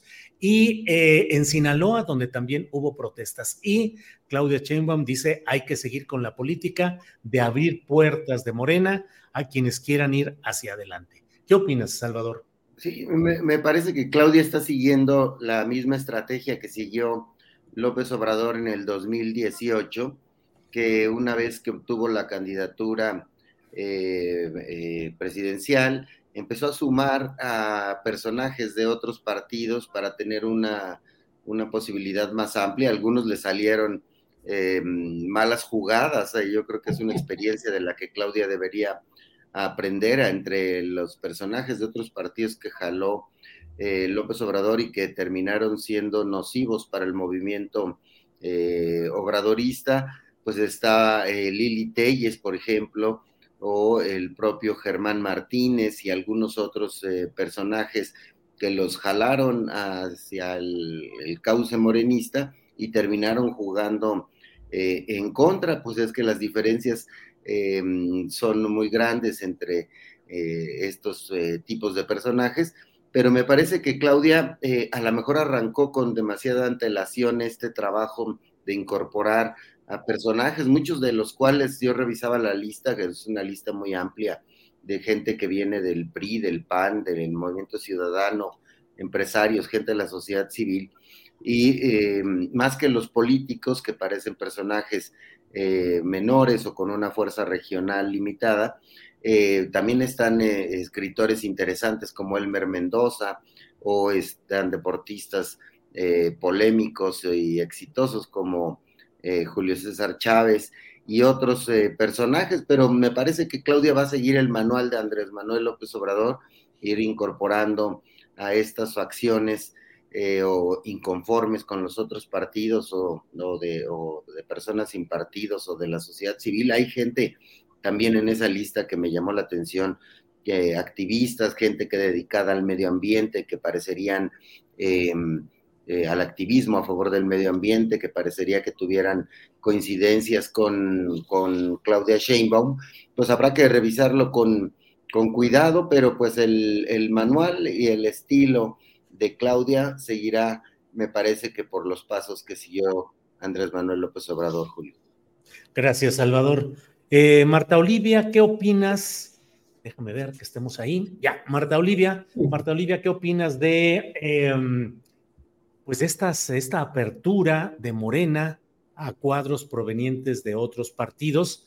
Eh, yo hoy escribí algo al respecto y decía, claro que es natural que todo partido en elecciones pues se abra alianzas, invite gente, pero no tan, tan reprobables, tan nefastos como en el caso de Oaxaca, a otros de Sinaloa. Y bueno, pues Marta Olivia, tú también has visto todos esos brincos y chapulineos en Tamaulipas. Pero bueno, ¿qué opinas, Marta Olivia, de lo que está pasando en Morena? Sí, los nombres hay que tenerlos claros. O sea, Eviel Pérez Magaña, mano derecha de Ulises eh, Ruiz Ortiz. Mariana Benítez, diputada local que es cercana al grupo político del expresidente Peña Nieto y también, olvidemos, cercana al ex procurador general de la República, José Murillo Cara. Es decir, este, también hubo gente, también en Oaxaca, habló de rechifla al gobernador cuando se le presentó. a empresarios, este, el dueño de la chocolatera, el mayordomo, por ejemplo, y una, un grupo de gente ahí. A mí me parece que eh, eh, estamos hablando de López Obrador, que podía hacer esta, conjuntar y hablar de eh, quitar del poder a la, mafia del poder, ¿no?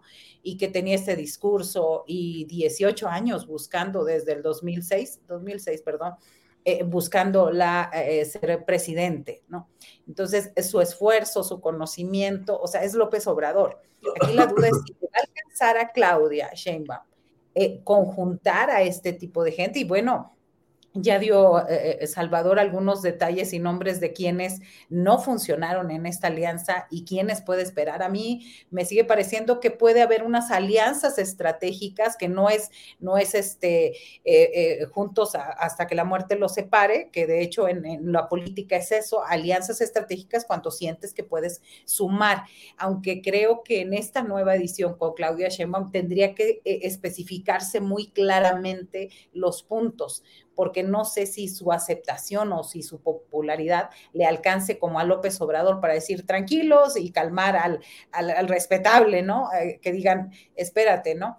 Aquí lo que se ve, eh, las rechiflas, yo no recuerdo tanto en la campaña presidencial 2017-2018 eh, este, que le hayan hecho eh, cuestiones tan abiertas a López Obrador, pues porque es López Obrador, ¿verdad? Entonces, ese sería el punto.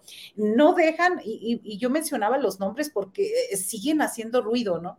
Siguen haciendo ruido de pronto que creen que cambiarse de camiseta es cambiar de ideología y automáticamente ya ser cuarta T. Entonces, eso yo sería el punto. Bien, Marta Olivia, gracias.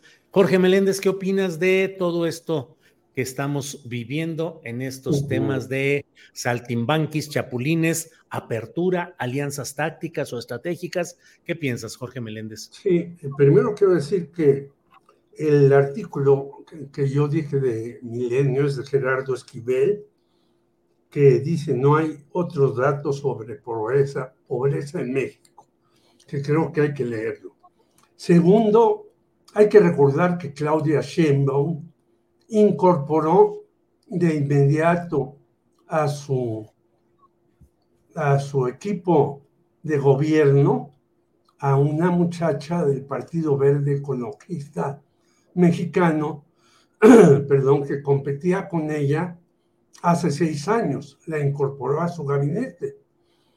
Aparte de los nombres que daba Salvador Frausto, lo cual me parece excepcional lo de Elmer Mendoza, no lo de Julio César Chávez, pues ya se han acercado también para caer en Morena Ramírez Marín, el senador, Nubia Mayorga, haciéndoles ojitos para pasarse a Morena, y otros más. Pero, como tú señalas en tu artículo, este señor Eviel Pérez Magaña, pues es un bribón. Y su titiritero, que es Ulises Ruiz, es otro. No hay que olvidar que el señor Ulises Ruiz hasta mandó decir en un periódico al que subvenciona que iba a ser candidato a la presidencia de la República, lo cual, bueno, no reúne ni el 10% de lo que se necesita. Pero estos de Ulises Ruiz y otros andan buscando meterse con calzador a donde sea. Yo creo que ahí sí hay que tener mucho cuidado, no solamente por lo que pasó con Lili Telles y Germán Martínez, que ahora está de la greña siendo vocero de la señora Xochitl Galvez, junto con otro impresentable, que, poblano, que entre los dos se dan de golpes, Germán Martínez y este poblano, Lozano Alarcón. Entonces, hay que sumar, sí, hay que incorporar a una serie de personajes, estoy de acuerdo, pero todo el mundo puede entrar después de lo que hizo en su sexenio, me opongo totalmente. Bien, Jorge, gracias. Eh, Salvador Frausto, antes de seguir adelante, déjame decir que elementos de la Secretaría de la Defensa Nacional, Guardia Nacional, Secretaría de Seguridad y Protección Ciudadana y la Fiscalía General del Estado de Chiapas arriban a frontera Comalapa para resguardar a la población. Eh, se informa que ante la presencia de grupos armados se fortalece la seguridad interinstitucional en esa región. Personal de la Comisión Federal de Electricidad irá a atender los reportes de falta de energía eléctrica. Envían cerca de 800 elementos de Sedena, Guardia Nacional, Protección y Seguridad Ciudadana, Estatal y Fiscalía General del Estado. ¿Qué opina Salvador Frausto de esa escena que tuvo difusión nacional e internacional del desfile de grupos del crimen organizado llegando a una población de Chiapas entre vivas y gritos de apoyo de pobladores? ¿Qué opina Salvador y lo que está pasando en Chiapas en todo este terreno? Sí, la, descomposición que estamos viendo en Chiapas es eh, muy fuerte. Hace algunas semanas publicábamos en Milenio un reportaje sobre los decomisos de drogas eh, en el país y eh, los decomisos en flagrancia, eh, más del 90% han sido, ocurrieron en Chiapas, es decir, es una zona que empezó a agitarse mucho el tema del narcotráfico en esa zona y las disputas que hay entre los distintos grupos criminales. aparentemente, eh, la ruta que nosotros hemos seguido, y hemos investigado, es eh, el trasiego de drogas desde eh, Colombia y desborda hacia, hacia Chiapas, ya sea por medio de, de estas lanchas ligeras, acompañadas a veces de estos submarinos que ocupa el crimen organizado o a veces utilizando eh, también avionetas que llegan a la, a la, región y están inundando y tomando eh, esa zona. Entonces es un problema gravísimo porque eh, se ha mezclado con el tema de la migración, del ingreso de cada vez más migrantes por esa frontera y que pues son, intentan ser captados por el crimen organizado y pues es lamentable este, esa sensación de seguridad, de inseguridad que tienen en, en Chiapas, eh, provoca este tipo de, expresiones de apoyo a un grupo del crimen organizado que teóricamente llega a salvarlos, ¿no? Pero es eh, la desesperanza o la incredulidad de que las fuerzas eh, federales o locales puedan mejorar la situación de los, de los crímenes y del narcotráfico en Chiapas, donde además también se ha reportado pues un incremento en el consumo de drogas en pequeños eh, poblados, eh, de narcomenudeo, es decir, ahí hay un asunto que, que tiene que atenderse urgentemente. Y bueno, esta medida de enviar fuerzas del ejército y fuerzas federales a apoyar, pues me parece positiva, eh, quizá un poco tardía, porque el asunto ya se venía viendo desde hace varios meses eh, con claridad cómo está descompuesto la circunstancia allá en, en Chiapas, Julio. Vaya, pues sí, Salvador, gracias. Marta Olivia, ¿cómo has visto ese tema de lo que está sucediendo en Chiapas? La presencia, la pelea de los dos cárteles nacionales más poderosos y bueno, el desfile o el movimiento de estos uh, vehículos en una parte de Chiapas. Marta Olivia.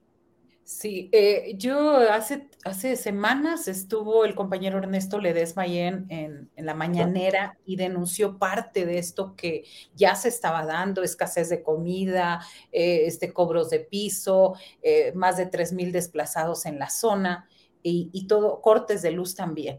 Y esto nos, la gente aplaudiendo en ese momento, a mí me recuerda mucho en otros estados, como cuando hay inundaciones o cuando hay desastres, cómo llegan los camiones eh, del crimen organizado a, dejar víveres, a dejar cobijas, a dejar juguetes en tiempo de sembrino.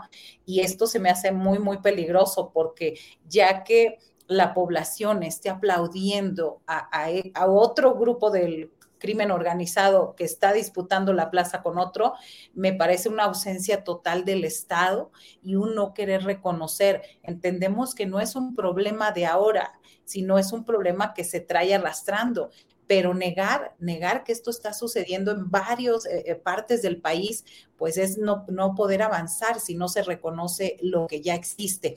Y hablo, en, recuerdo en este momento el video de Chiapas, pero está aconteciendo en diferentes partes del país. En el norte ni se diga, ¿no? Y no quiero particularizar Tamaulipas, pero es algo bastante normal.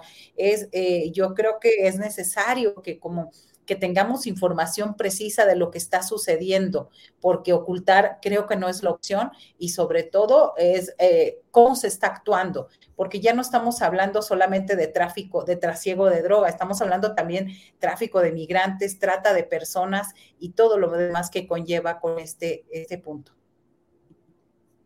Bien, Marta Olivia. Jorge Meléndez, hay quienes dicen fue un montaje mediático, es gente pagada, centroamericanos que son llevados para hacer esta valla y aplaudir. Y otra gente dice, bueno, pues forma parte de la base social que sí ha ido creando el crimen organizado. Y otros dicen, pues es la desesperación de que no encuentran a quién recurrir que les haga sentirse medianamente protegidos ante la violencia generalizada. ¿Qué opinas, Jorge Meléndez? Pues yo no sé si es montaje o no es montaje coincido con Marta Olivia López en muchas de las cosas que dice y recuerdo algo que a lo mejor ustedes ni de niños recordaban, de un anuncio que decía, de Tijuana a Yucatán todos usan sombreros tardán. Pues de Tijuana a Yucatán todos estamos metidos en este asunto del narcotráfico. Hay que haber que ver las últimas películas de muchas personas, entre ellas una película que se llama Una jauría llamada Ernesto, como los chavitos empiezan muy jovencitos a enrolarse en el narcotráfico. Y por cierto, hay ahí unas cifras de un señor Prieto que dice que más o menos son 175 mil los empleados en este trasiego de armas, drogas y todo lo que conlleva, son decenas de delitos. Y esta cifra dice, bueno, y de los muertos, pues luego reponen al ejército con jovencitos de 12, 14, 16 años. Y es cierto, en esta película, una jauría llamada Ernesto, se ve como desde muy chamacos empiezan a agarrar las armas, a balearse, a matar por unos tenis, a sentirse los dueños de un territorio, porque los que están realmente manejando el territorio, pues están más arriba y les tienen que llamar por teléfono para si dejan pasar a una gente o, o la corren de ahí, etcétera, etcétera. Y vemos, yo estoy impaciente de la reunión que hubo en Puebla, en la Universidad Iberoamericana, de cuáles son las propuestas para pacificar al país, pero yo creo que este tipo de cuestiones, y por eso coincido totalmente con Marta Olivia López, pues en Tamaulipas yo las veía hace años. Ella conoce por ahí a unos amigos míos que fueron hasta directores de diarios y que pues los diarios estaban financiados por el narcotráfico, como muchos otros. Entonces, que el narcotráfico esté en todo el país regado, más potente en Culiacán o, más potente en Jalisco con el cártel respectivo demás, pero que están por muchas partes y que pueden hacer escenografías reales o montadas, pues lo hemos visto, cómo desfilan con sus famosas bestias, cómo sacan las armas y disparan al aire, cómo tienen sometidas, pues hay que recordar que antes el aguacate y ahora también el limón, cómo ha subido el limón porque el narcotráfico, el narcotráfico cobra derecho de piso, etcétera, etcétera. Entonces yo creo que sí tienen que tomarse medidas muy serias respecto a estos lugares para desalojar a esos personajes. Bien, Jorge, gracias. Salvador Frausto, pues ya estamos en las vísperas del eh, noveno aniversario del caso Ayotzinapa, nueve años sin que haya la suficiente claridad y sin que haya la suficiente justicia en este caso. Nueve años, protestas de los familiares, reuniones. Hoy debe haber una reunión no con el presidente de la República, que dijo que él no estaría, sino con algunos otros funcionarios y familiares de los 43 desaparecidos. ¿Cómo ves lo que se ha logrado y cómo ves este noveno aniversario, Salvador? Sí, bueno, pues es una investigación que se contaminó desde el, desde el principio, que la, trató de encubrir eh, Murillo Caram, el ex procurador, y muchos de sus funcionarios incluidos eh, elementos del ejército, ahora ya lo sabemos, y eh, pues lo que tenemos hasta ahora es un ex procurador eh, procesado por estos delitos, aunque está en el, en el hospital, pero bajo resguardo de, las autoridades. tenemos algunos procesos contra figuras de autoridad estatales, federales, lo, y eh, integrantes del ejército. Sin embargo, pues no logra satisfacer a la, sociedad y mucho menos a los padres de los 43 estudiantes desaparecidos, a pesar de que hay elementos muy interesantes como estos chats que se han dado a conocer desde los Estados Unidos, donde líderes de, de este grupo criminal de los Guerreros Unidos dialogaban con, con eh, líderes locales eh, en Guerrero y eh, pues eh, parece muy claro que era una especie de, cártel de, iguala, no sé cómo llamarle, en el cual participaban eh, militares, autoridades federales, estatales, grupos criminales locales y que pues los muchachos de, Ayotzinapa tuvieron el infortunio de, tomar unos autobuses que probablemente iban cargados de, de drogas de algún grupo, del grupo criminal rival, de los rojos, y eh, pues se tiene que acelerar estas investigaciones que eh, para poder dar, sobre todo me parece que el elemento clave tendría que ser dar con el paradero de, de, los muchachos. En los chats me llama la atención que se habla de estos hornos privados para incinerar en algunas eh, partes y que son líneas de investigación que faltarían. Eh, ahondar y investigar por ahí, porque eh, pues ya son muchos, muchos años eh, sin respuestas claras para los padres de los estudiantes y, bueno, pues la llama ahí sigue viva. es una de las promesas centrales del gobierno de López Obrador, es una apuesta en lo personal, me parece muy importante del subsecretario Alejandro Encinas y que pues se agota el tiempo, nos queda, queda a este gobierno menos de un año para, para dar un eh, golpe de autoridad que esclarezca con mayor con mayores luces lo que pasa ahí en Ayotzinapa, porque si no, pues estas heridas son de esas que, que, duelen mucho a nivel histórico y que marcan la memoria histórica de los países. Así que me parece que lo que pase en los siguientes meses será clave para el destino de estas investigaciones. Gracias, Salvador. Marta Olivia, ¿cómo ves en vísperas del noveno aniversario del caso Ayotzinapa? Tus reflexiones, por favor, Marta Olivia. Sí, uno ubicar que este, los padres están ahí en su plantón en este eh, en el campo militar número uno. Dos, por el otro, la defensa de los militares están llamando a que eh, están llamando a, que declaren los del grupo interdisciplinario de expertos independientes, eh, específicamente contra dos, eh, Ángela Huitrago y Carlos Beristain. Y bueno, hay mucha indignación y creo que el gran pendiente de todo esto es el ejército, la marina y el Centro Nacional de Inteligencia.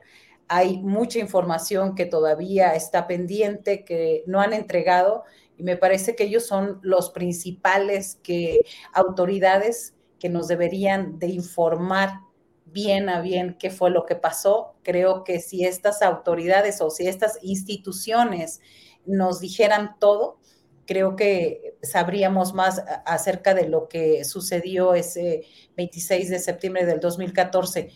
Y es increíble también eh, que como ese día, yo recuerdo cuando escuché la noticia en la mañana, eh, se me hacía algo inaudito se me hacía algo sorprendente porque hablaban de, desaparecidos y yo decía, ¿cómo 43 personas pueden desaparecer?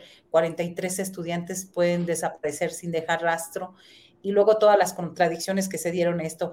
También creo que estos nueve años nos tienen que llamar a la reflexión a que esto no es normal, a que esto no debe ser y que hay instituciones ahí involucradas que no han entregado toda la información, aunque insistan en decirnos que ya no hay más, me parece que sigue el gran pendiente y mañana seguramente ya empezaron las protestas desde hoy, ya empezaron ahí en el Centro Nacional de Inteligencia con petardos y demás. Me parece que eh, el gran, los grandes ausentes de información y de opacidad son estas tres instituciones.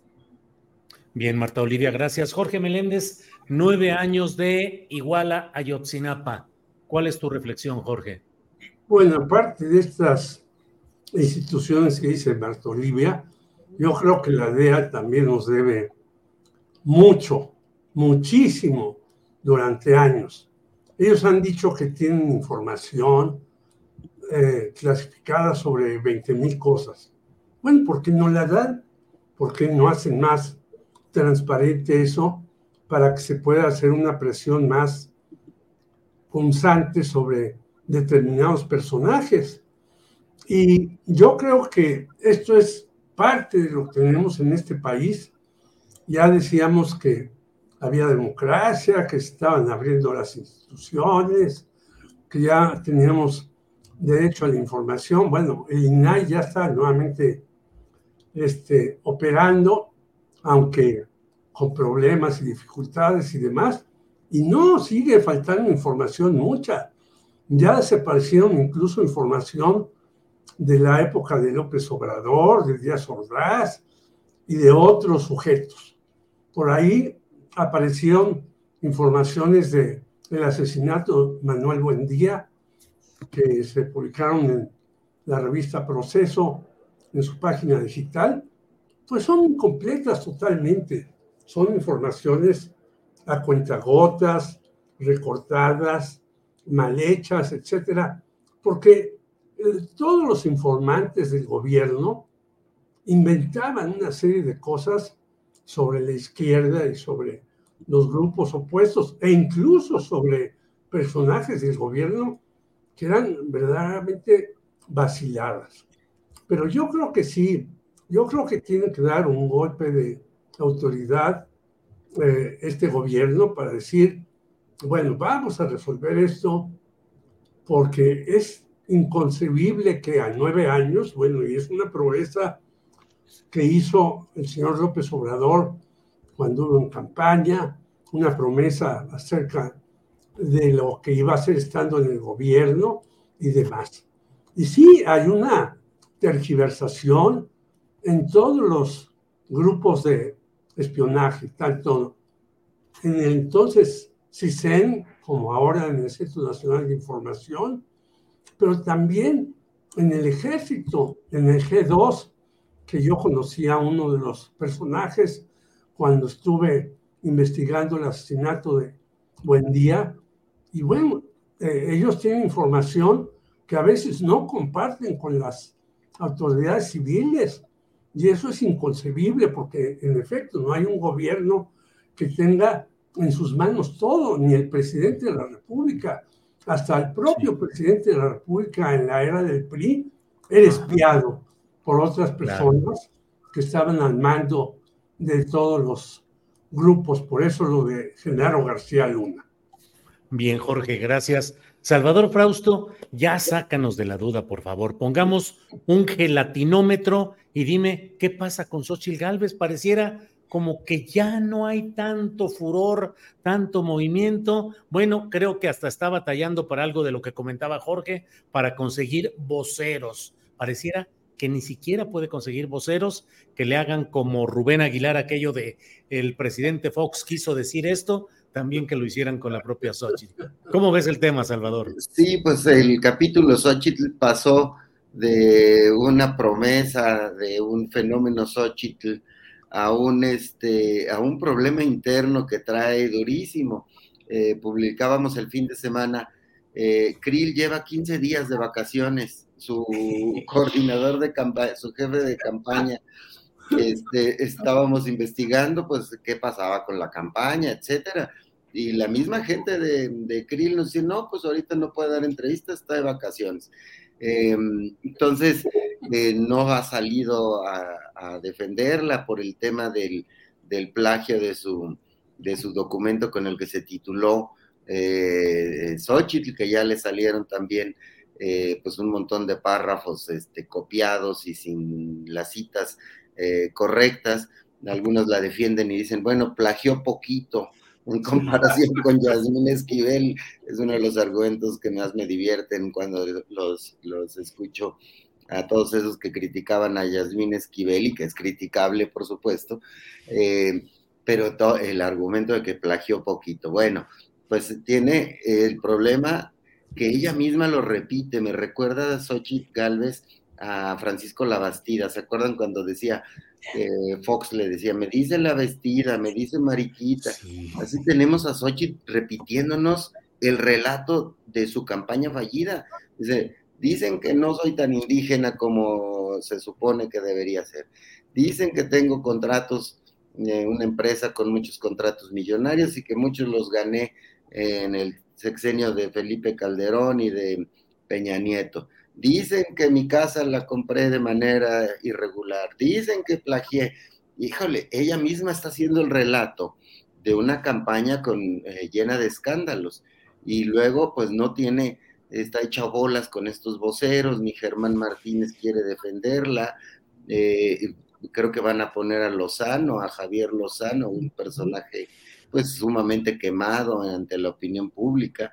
Entonces, eh, ese es un problema y no hay nombramientos de puestos regionales, quienes está llevando la, campaña en, ciertos estados de la República, no se ha aclarado si verdaderamente un perseguido por la justicia como cabeza de vaca eh, va a ser quien nos dé la propuesta de, de, seguridad de la candidata de oposición y pues no levantan las encuestas eh, y pues se ve haciendo chistes, hemos visto ya incluso videos de, cómo le, chiflan o le gritan en los aeropuertos. Em, mm, la verdad es que em, no está controlando al interior de su campaña los respaldos que debería tener de los partidos políticos que la postulan, que parecen más interesados en em, repartirse las candidaturas plurinominales para el Congreso que, que funcione esa, esa campaña. Ya lo decían un desplegado también de este fin de semana, eh, firmado por varias organizaciones, eh, varias de estas vinculadas a Claudio X González, diciendo, pues necesitamos hacer un pacto, unámonos, hay que reunirnos, eh, tener un cuarto de, planeación para la campaña, porque es una campaña pues que va dando tumbos y, parecen estar dejando sola a, la, a un senador apanista, eh, Xochitl Gálvez. Bien, Salvador, gracias. Marta Olivia, pues ahora sí que, mira, Adán Augusto no ha acompañado a Claudia Sheinbaum. Ayer tuvo su cumpleaños y puso fotografías de toda la gente que lo felicitó. A él nada relacionado con la campaña de Morena ni de Claudia Sheinbaum. Eh, Ricardo Monreal también puso fotos de que anduvo pues también en una fiesta familiar en Zacatecas con sus parientes, su familia por allá. Y solo han estado acompañando a Claudia Sheinbaum tanto Mario Delgado como Gerardo Fernández Noroña. Y luego vemos también a este personaje, al, propio coordinador, según eso, de la campaña de Xochitl, que sería Krill, pues desaparecido también. Y luego, en cuanto esté, lo pongo, pero el propio gobernador de Nuevo León puso un tuit que dice algo así como anuncio pendiente y no ha puesto nada. ¿Qué nos está pasando? Marta Olivia. Sí, este, primero quiero regresar a lo de... Anuncio este importante, perdón, dice, y no ha puesto nada. Sí, perdón, Marta Olivia, adelante. Sí, eh, y, hay una, eh, quiero regresarme lo de Germán Martínez, porque él, este, al declinar ser vocero, dice que, sin embargo, eh, va a poner alma, vida y corazón para la campaña de Xochitl. Pues yo creo que no le alcanzó ni el alma, ni la vida, ni el corazón para aceptar esta chamba o estar, este, apoyar a Xochitl Galvez. Me parece que eh, eh, Xochitl ahí va a seguir, ahí eh, esta campaña de víctima, de víctima, de decir, van a decir que no soy, que ahora que no soy mujer, lo comentábamos en días pasados, o sea, nadie está dudando. Su casa roja, este, hay investigación al respecto de que utilizó dinero no tan legal y que se privilegió por la zona. Este, en el caso de los contratos, cuando estuvo con Vicente Fox, lo ve normal, es decir, minimiza todo y, cuando ya todo, eh, eh, repites un mensaje, este, se hace la víctima. Van a decir ahora que no soy mujer. Digo, me refiero a eso porque suena así como muy absurdo, como que alguien le dijo, exagera todo lo que puedas para que ya anules el mensaje. Y se me hace una, un mensaje muy, muy, muy absurdo, por decirlo menos. Creo que en el caso de Xochitl Galvez, es la única que va a estar ahí. ya no hay forma, alguien hablaba por ahí que podrían reemplazarla. Me parece que no va a estar ella desgastándose ahí en, este sentido. Y, ahora, yendo en el caso de Claudia Sheinbaum y que todo mundo anda como en su propia fiesta, menos en la de la, en la de Morena, pues me parece que están eh, esperando tiempos para seguir negociando, para seguir hablando, para seguir dando eh, eh, cargos, puestos y demás, y me parece que por eso no se han unido totalmente a la campaña de Claudia Sheinbaum. Por cierto, viene a Tamaulipas el próximo viernes, a Tampico, está en duda si Ciudad Victoria también está este, proyectado, y ahí este, vamos a ver qué, cómo se mueve, quién se mueve, qué es lo que pasa y hablando de su coordinador de vocerías, que es Gerardo Fernández Noroña, pues este hecho de que diga, pues no voy, no, no apoyo a García Harfush, pues también eh, se ve extraño, porque eh, si él está tan cercano y no está aceptando eh, la candidatura, pues de, de, Sheinbaum para la Ciudad de México, se me hace también extraño el ambiente, por decirlo menos, Julio, extraño,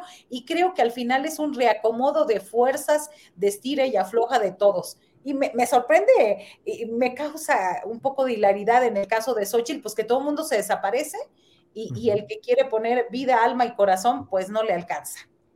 Gracias, Marta Olivia. Eh, Jorge Meléndez, ¿cómo ves pues el gelatinómetro? ¿Cómo ves la postura de Xochitl? ¿Va creciendo, va bajando, se estanca? Hay algunas encuestas que ya han dado eh, pues resultados realmente muy poco alentadores para, para su su campaña. El Monero Hernández lo puso por ahí hace rato, bueno, eh, puso ahí algunos de los resultados en la encuesta de Eras Demotecnia, dice el Monero Hernández, se ve que hasta ahora el fenómeno Xochitl va imparable, porque en la intención de votos, 68% Claudia Sheinbaum, 14 14% Xochitl Galvez, 4% Samuel García, 2% Eduardo Verástegui. ¿Cómo ves el gelatinómetro, Jorge? Pues eh, un amigo me mandó un meme que dice que ya fundó una, las gelatinas la pendejé,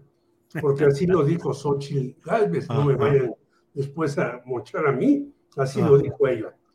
Pero mira, aparte de los partidos, el señor Jesús Silva Herzog Márquez le pone una paliza en un comentario. El señor Salvador Camarena, que estaba muy contento, que va a crecer, que es, le pone una tunda.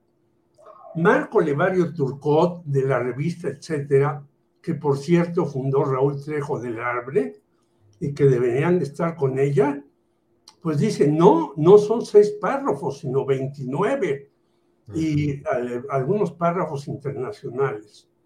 Y así, digo, pues ya no es necesario que nosotros saquemos un artículo, un comentario diciendo quién es Ochil Galvez, aparte de lo que ya dijo Marta Olivia. Ella misma eh, está minusvaluando todo lo que hace y los partidos políticos callados, es decir, buscando en, efecto la pepena, pues quién va como senador, quién va como diputado, eh, si acaso como diputado local en algunas eh, cuestiones, porque como tú has escrito el PRD, pues ya son solamente siglas y así va a acabar. Por lo tanto, la señora Xochitl Galvez hizo mal en sentirse tan popular, tan querida, tan deseada, tan albureda, tan contestataria, porque no ha hecho nada. Del otro lado, pues yo creo que es verdaderamente terrible que el señor Adán Augusto López, que salía de bateador con su gorra y que iba a meter jonrón porque él iba a hacer, pues se desaparezca. El señor Monreal no me extraña él está jugando a Zacatecas, está jugando a que su otro hermano que no ha sido gobernador ya fue David, y el otro que es alcalde de Fresnillo, Saúl. Saúl, lo sea próximamente. Él lo fue, ya David lo fue, luego Saúl, y está también buscando que su hija pueda llegar a la Cuauhtémoc. Yo creo que el señor Monreal ya se descaró totalmente que lo que quiere es ayudar a su familia y a él mismo. Y entonces, que no vaya, a mí me parece que qué bueno, porque no la compromete a la señora Claudia Sheinbaum. Lo que sí me parece eh, grave es lo que dice Gerardo Fernández Noroña, porque si encumbran a Omar García Harfuch, pues ¿qué va a ser un vocero que está en contra de una designación de su jefa. ¿Qué va a hacer? Eso es lo que yo opino. Y yo quiero mucho a Fernández Noroña, a pesar de que he tenido discrepancias y debates con él, pero me parece un tipo abierto, arriesgado y todo eso. Pero si yo digo, bueno, mi jefe es un inepto por hacer estas cosas, después, ¿qué voy a decir de mi jefe? Ese es el asunto de Gerardo Fernández Noroña. Bien, Jorge, gracias. Pues ya estamos, se nos ha ido el tiempo como siempre, como agua. Ya estamos en la parte final. Son las dos de la tarde con 54 minutos. Así es que, Salvador Frausto, postrecito, por favor. Nada, pues lo interesante ahorita son las patadas debajo de la mesa. Hay, eh, hay que mm, ver lo que está pasando en los dos polos eh, principales, en las dos coaliciones. Esto que observabas, ver a Adán Augusto mm, eh, López tan lejano de la campaña de, Claudia Sheinbaum, parece ser que después de aquel fin de semana en el que ya lo algunos eh, lo encumbraban como el futuro líder de Morena y con una posición muy fuerte eh, dentro del movimiento, pues parece que no, no ha ocurrido, más bien no ha ocurrido, y esas negociaciones ahorita eh, son a las que hay que poner atención, a reportear debajo de la mesa para ver cómo se están dando esas patadas, eh, tanto en el eh, lado morenista como en el lado de, del, frente del PRIAN-RD. y, eh, y, pues a ver qué misterio nos trae este Samuel García este, con su anuncio postergado.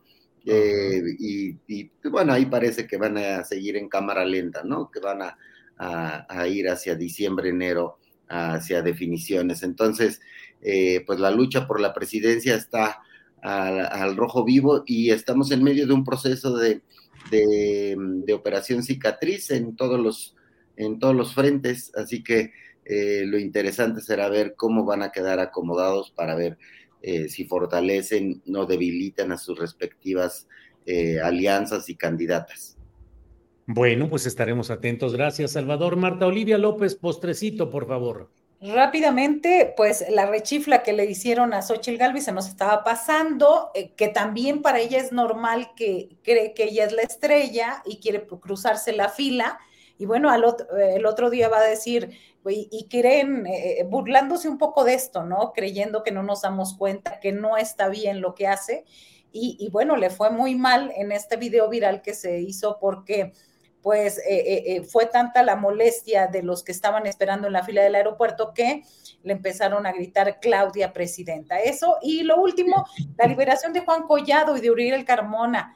Hay graves acusaciones, me parece que este es, eh, se tiene que reformar urgentemente el Poder Judicial porque también nosotros en otras entidades tenemos este, fiscales, carnales fiscales que no hacen lo que deberían de hacer y el Poder Judicial protegiéndolos. Y hay en la otra, la narrativa de los de enfrente que dicen pues que simplemente son eh, perseguidos políticos, perseguidos judiciales. Bueno, pues seguimos adelante. Jorge Meléndez, postrecito, por favor. Yo creo que el Poder Judicial debe de ser más serio, más responsable y no solamente una piña para todos nosotros los ciudadanos. Eso de que liberen en 48 horas a criminales y de que el señor Luis María Aguilar tarde tanto tiempo sin meter al orden a un señor tan impresentable como Ricardo Salinas Pliego, que yo digo, bueno, este señor tiene una televisora y todas las cosas. Ah, pero aparece en todos los periódicos la voz de Ricardo Salinas Pliego, dando premios y manotazos y azotando a fulano de tal y peleándose con Mengano.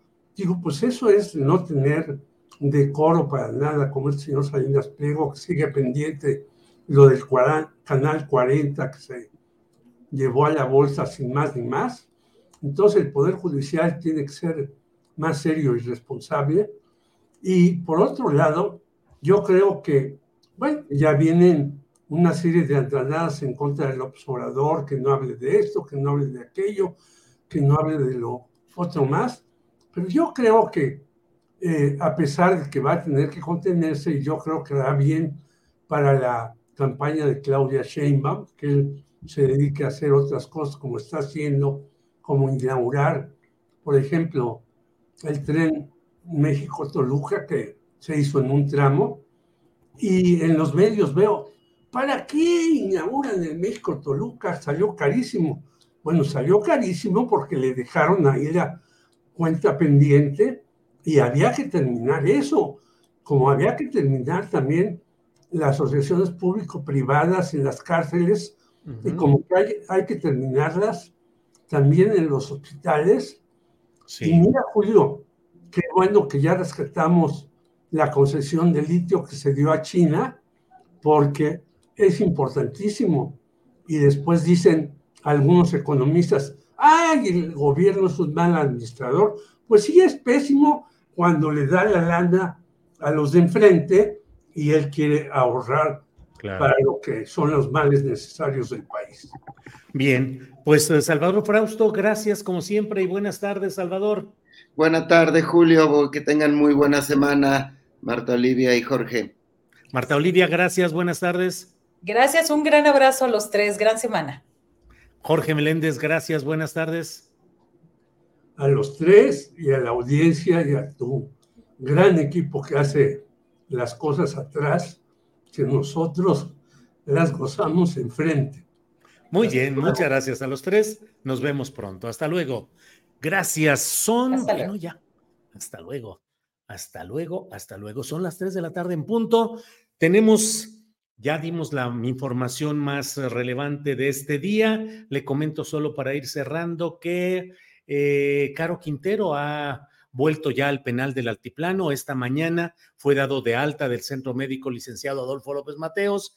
Em, em, y de acuerdo con fuentes extraoficiales, eh, a las 9.45 de la mañana salió de ahí para ser trasladado al Centro Federal de Readaptación Social número uno, el Altiplano. Bueno, pues muchas gracias por estar aquí presentes en esta transmisión. A las 5 de la tarde está aquí mismo en Canal Astillero Paco Cruz, el gran periodista Paco Cruz, con su videocharla cruzada. A las 8 de la noche está Claudia Villegas con su sección de Economía Social. Y a las 9 de la noche un servidor con una videocharla astillada más. Así es que muchas gracias por todo. Gracias, gracias, gracias. Nos vemos pronto.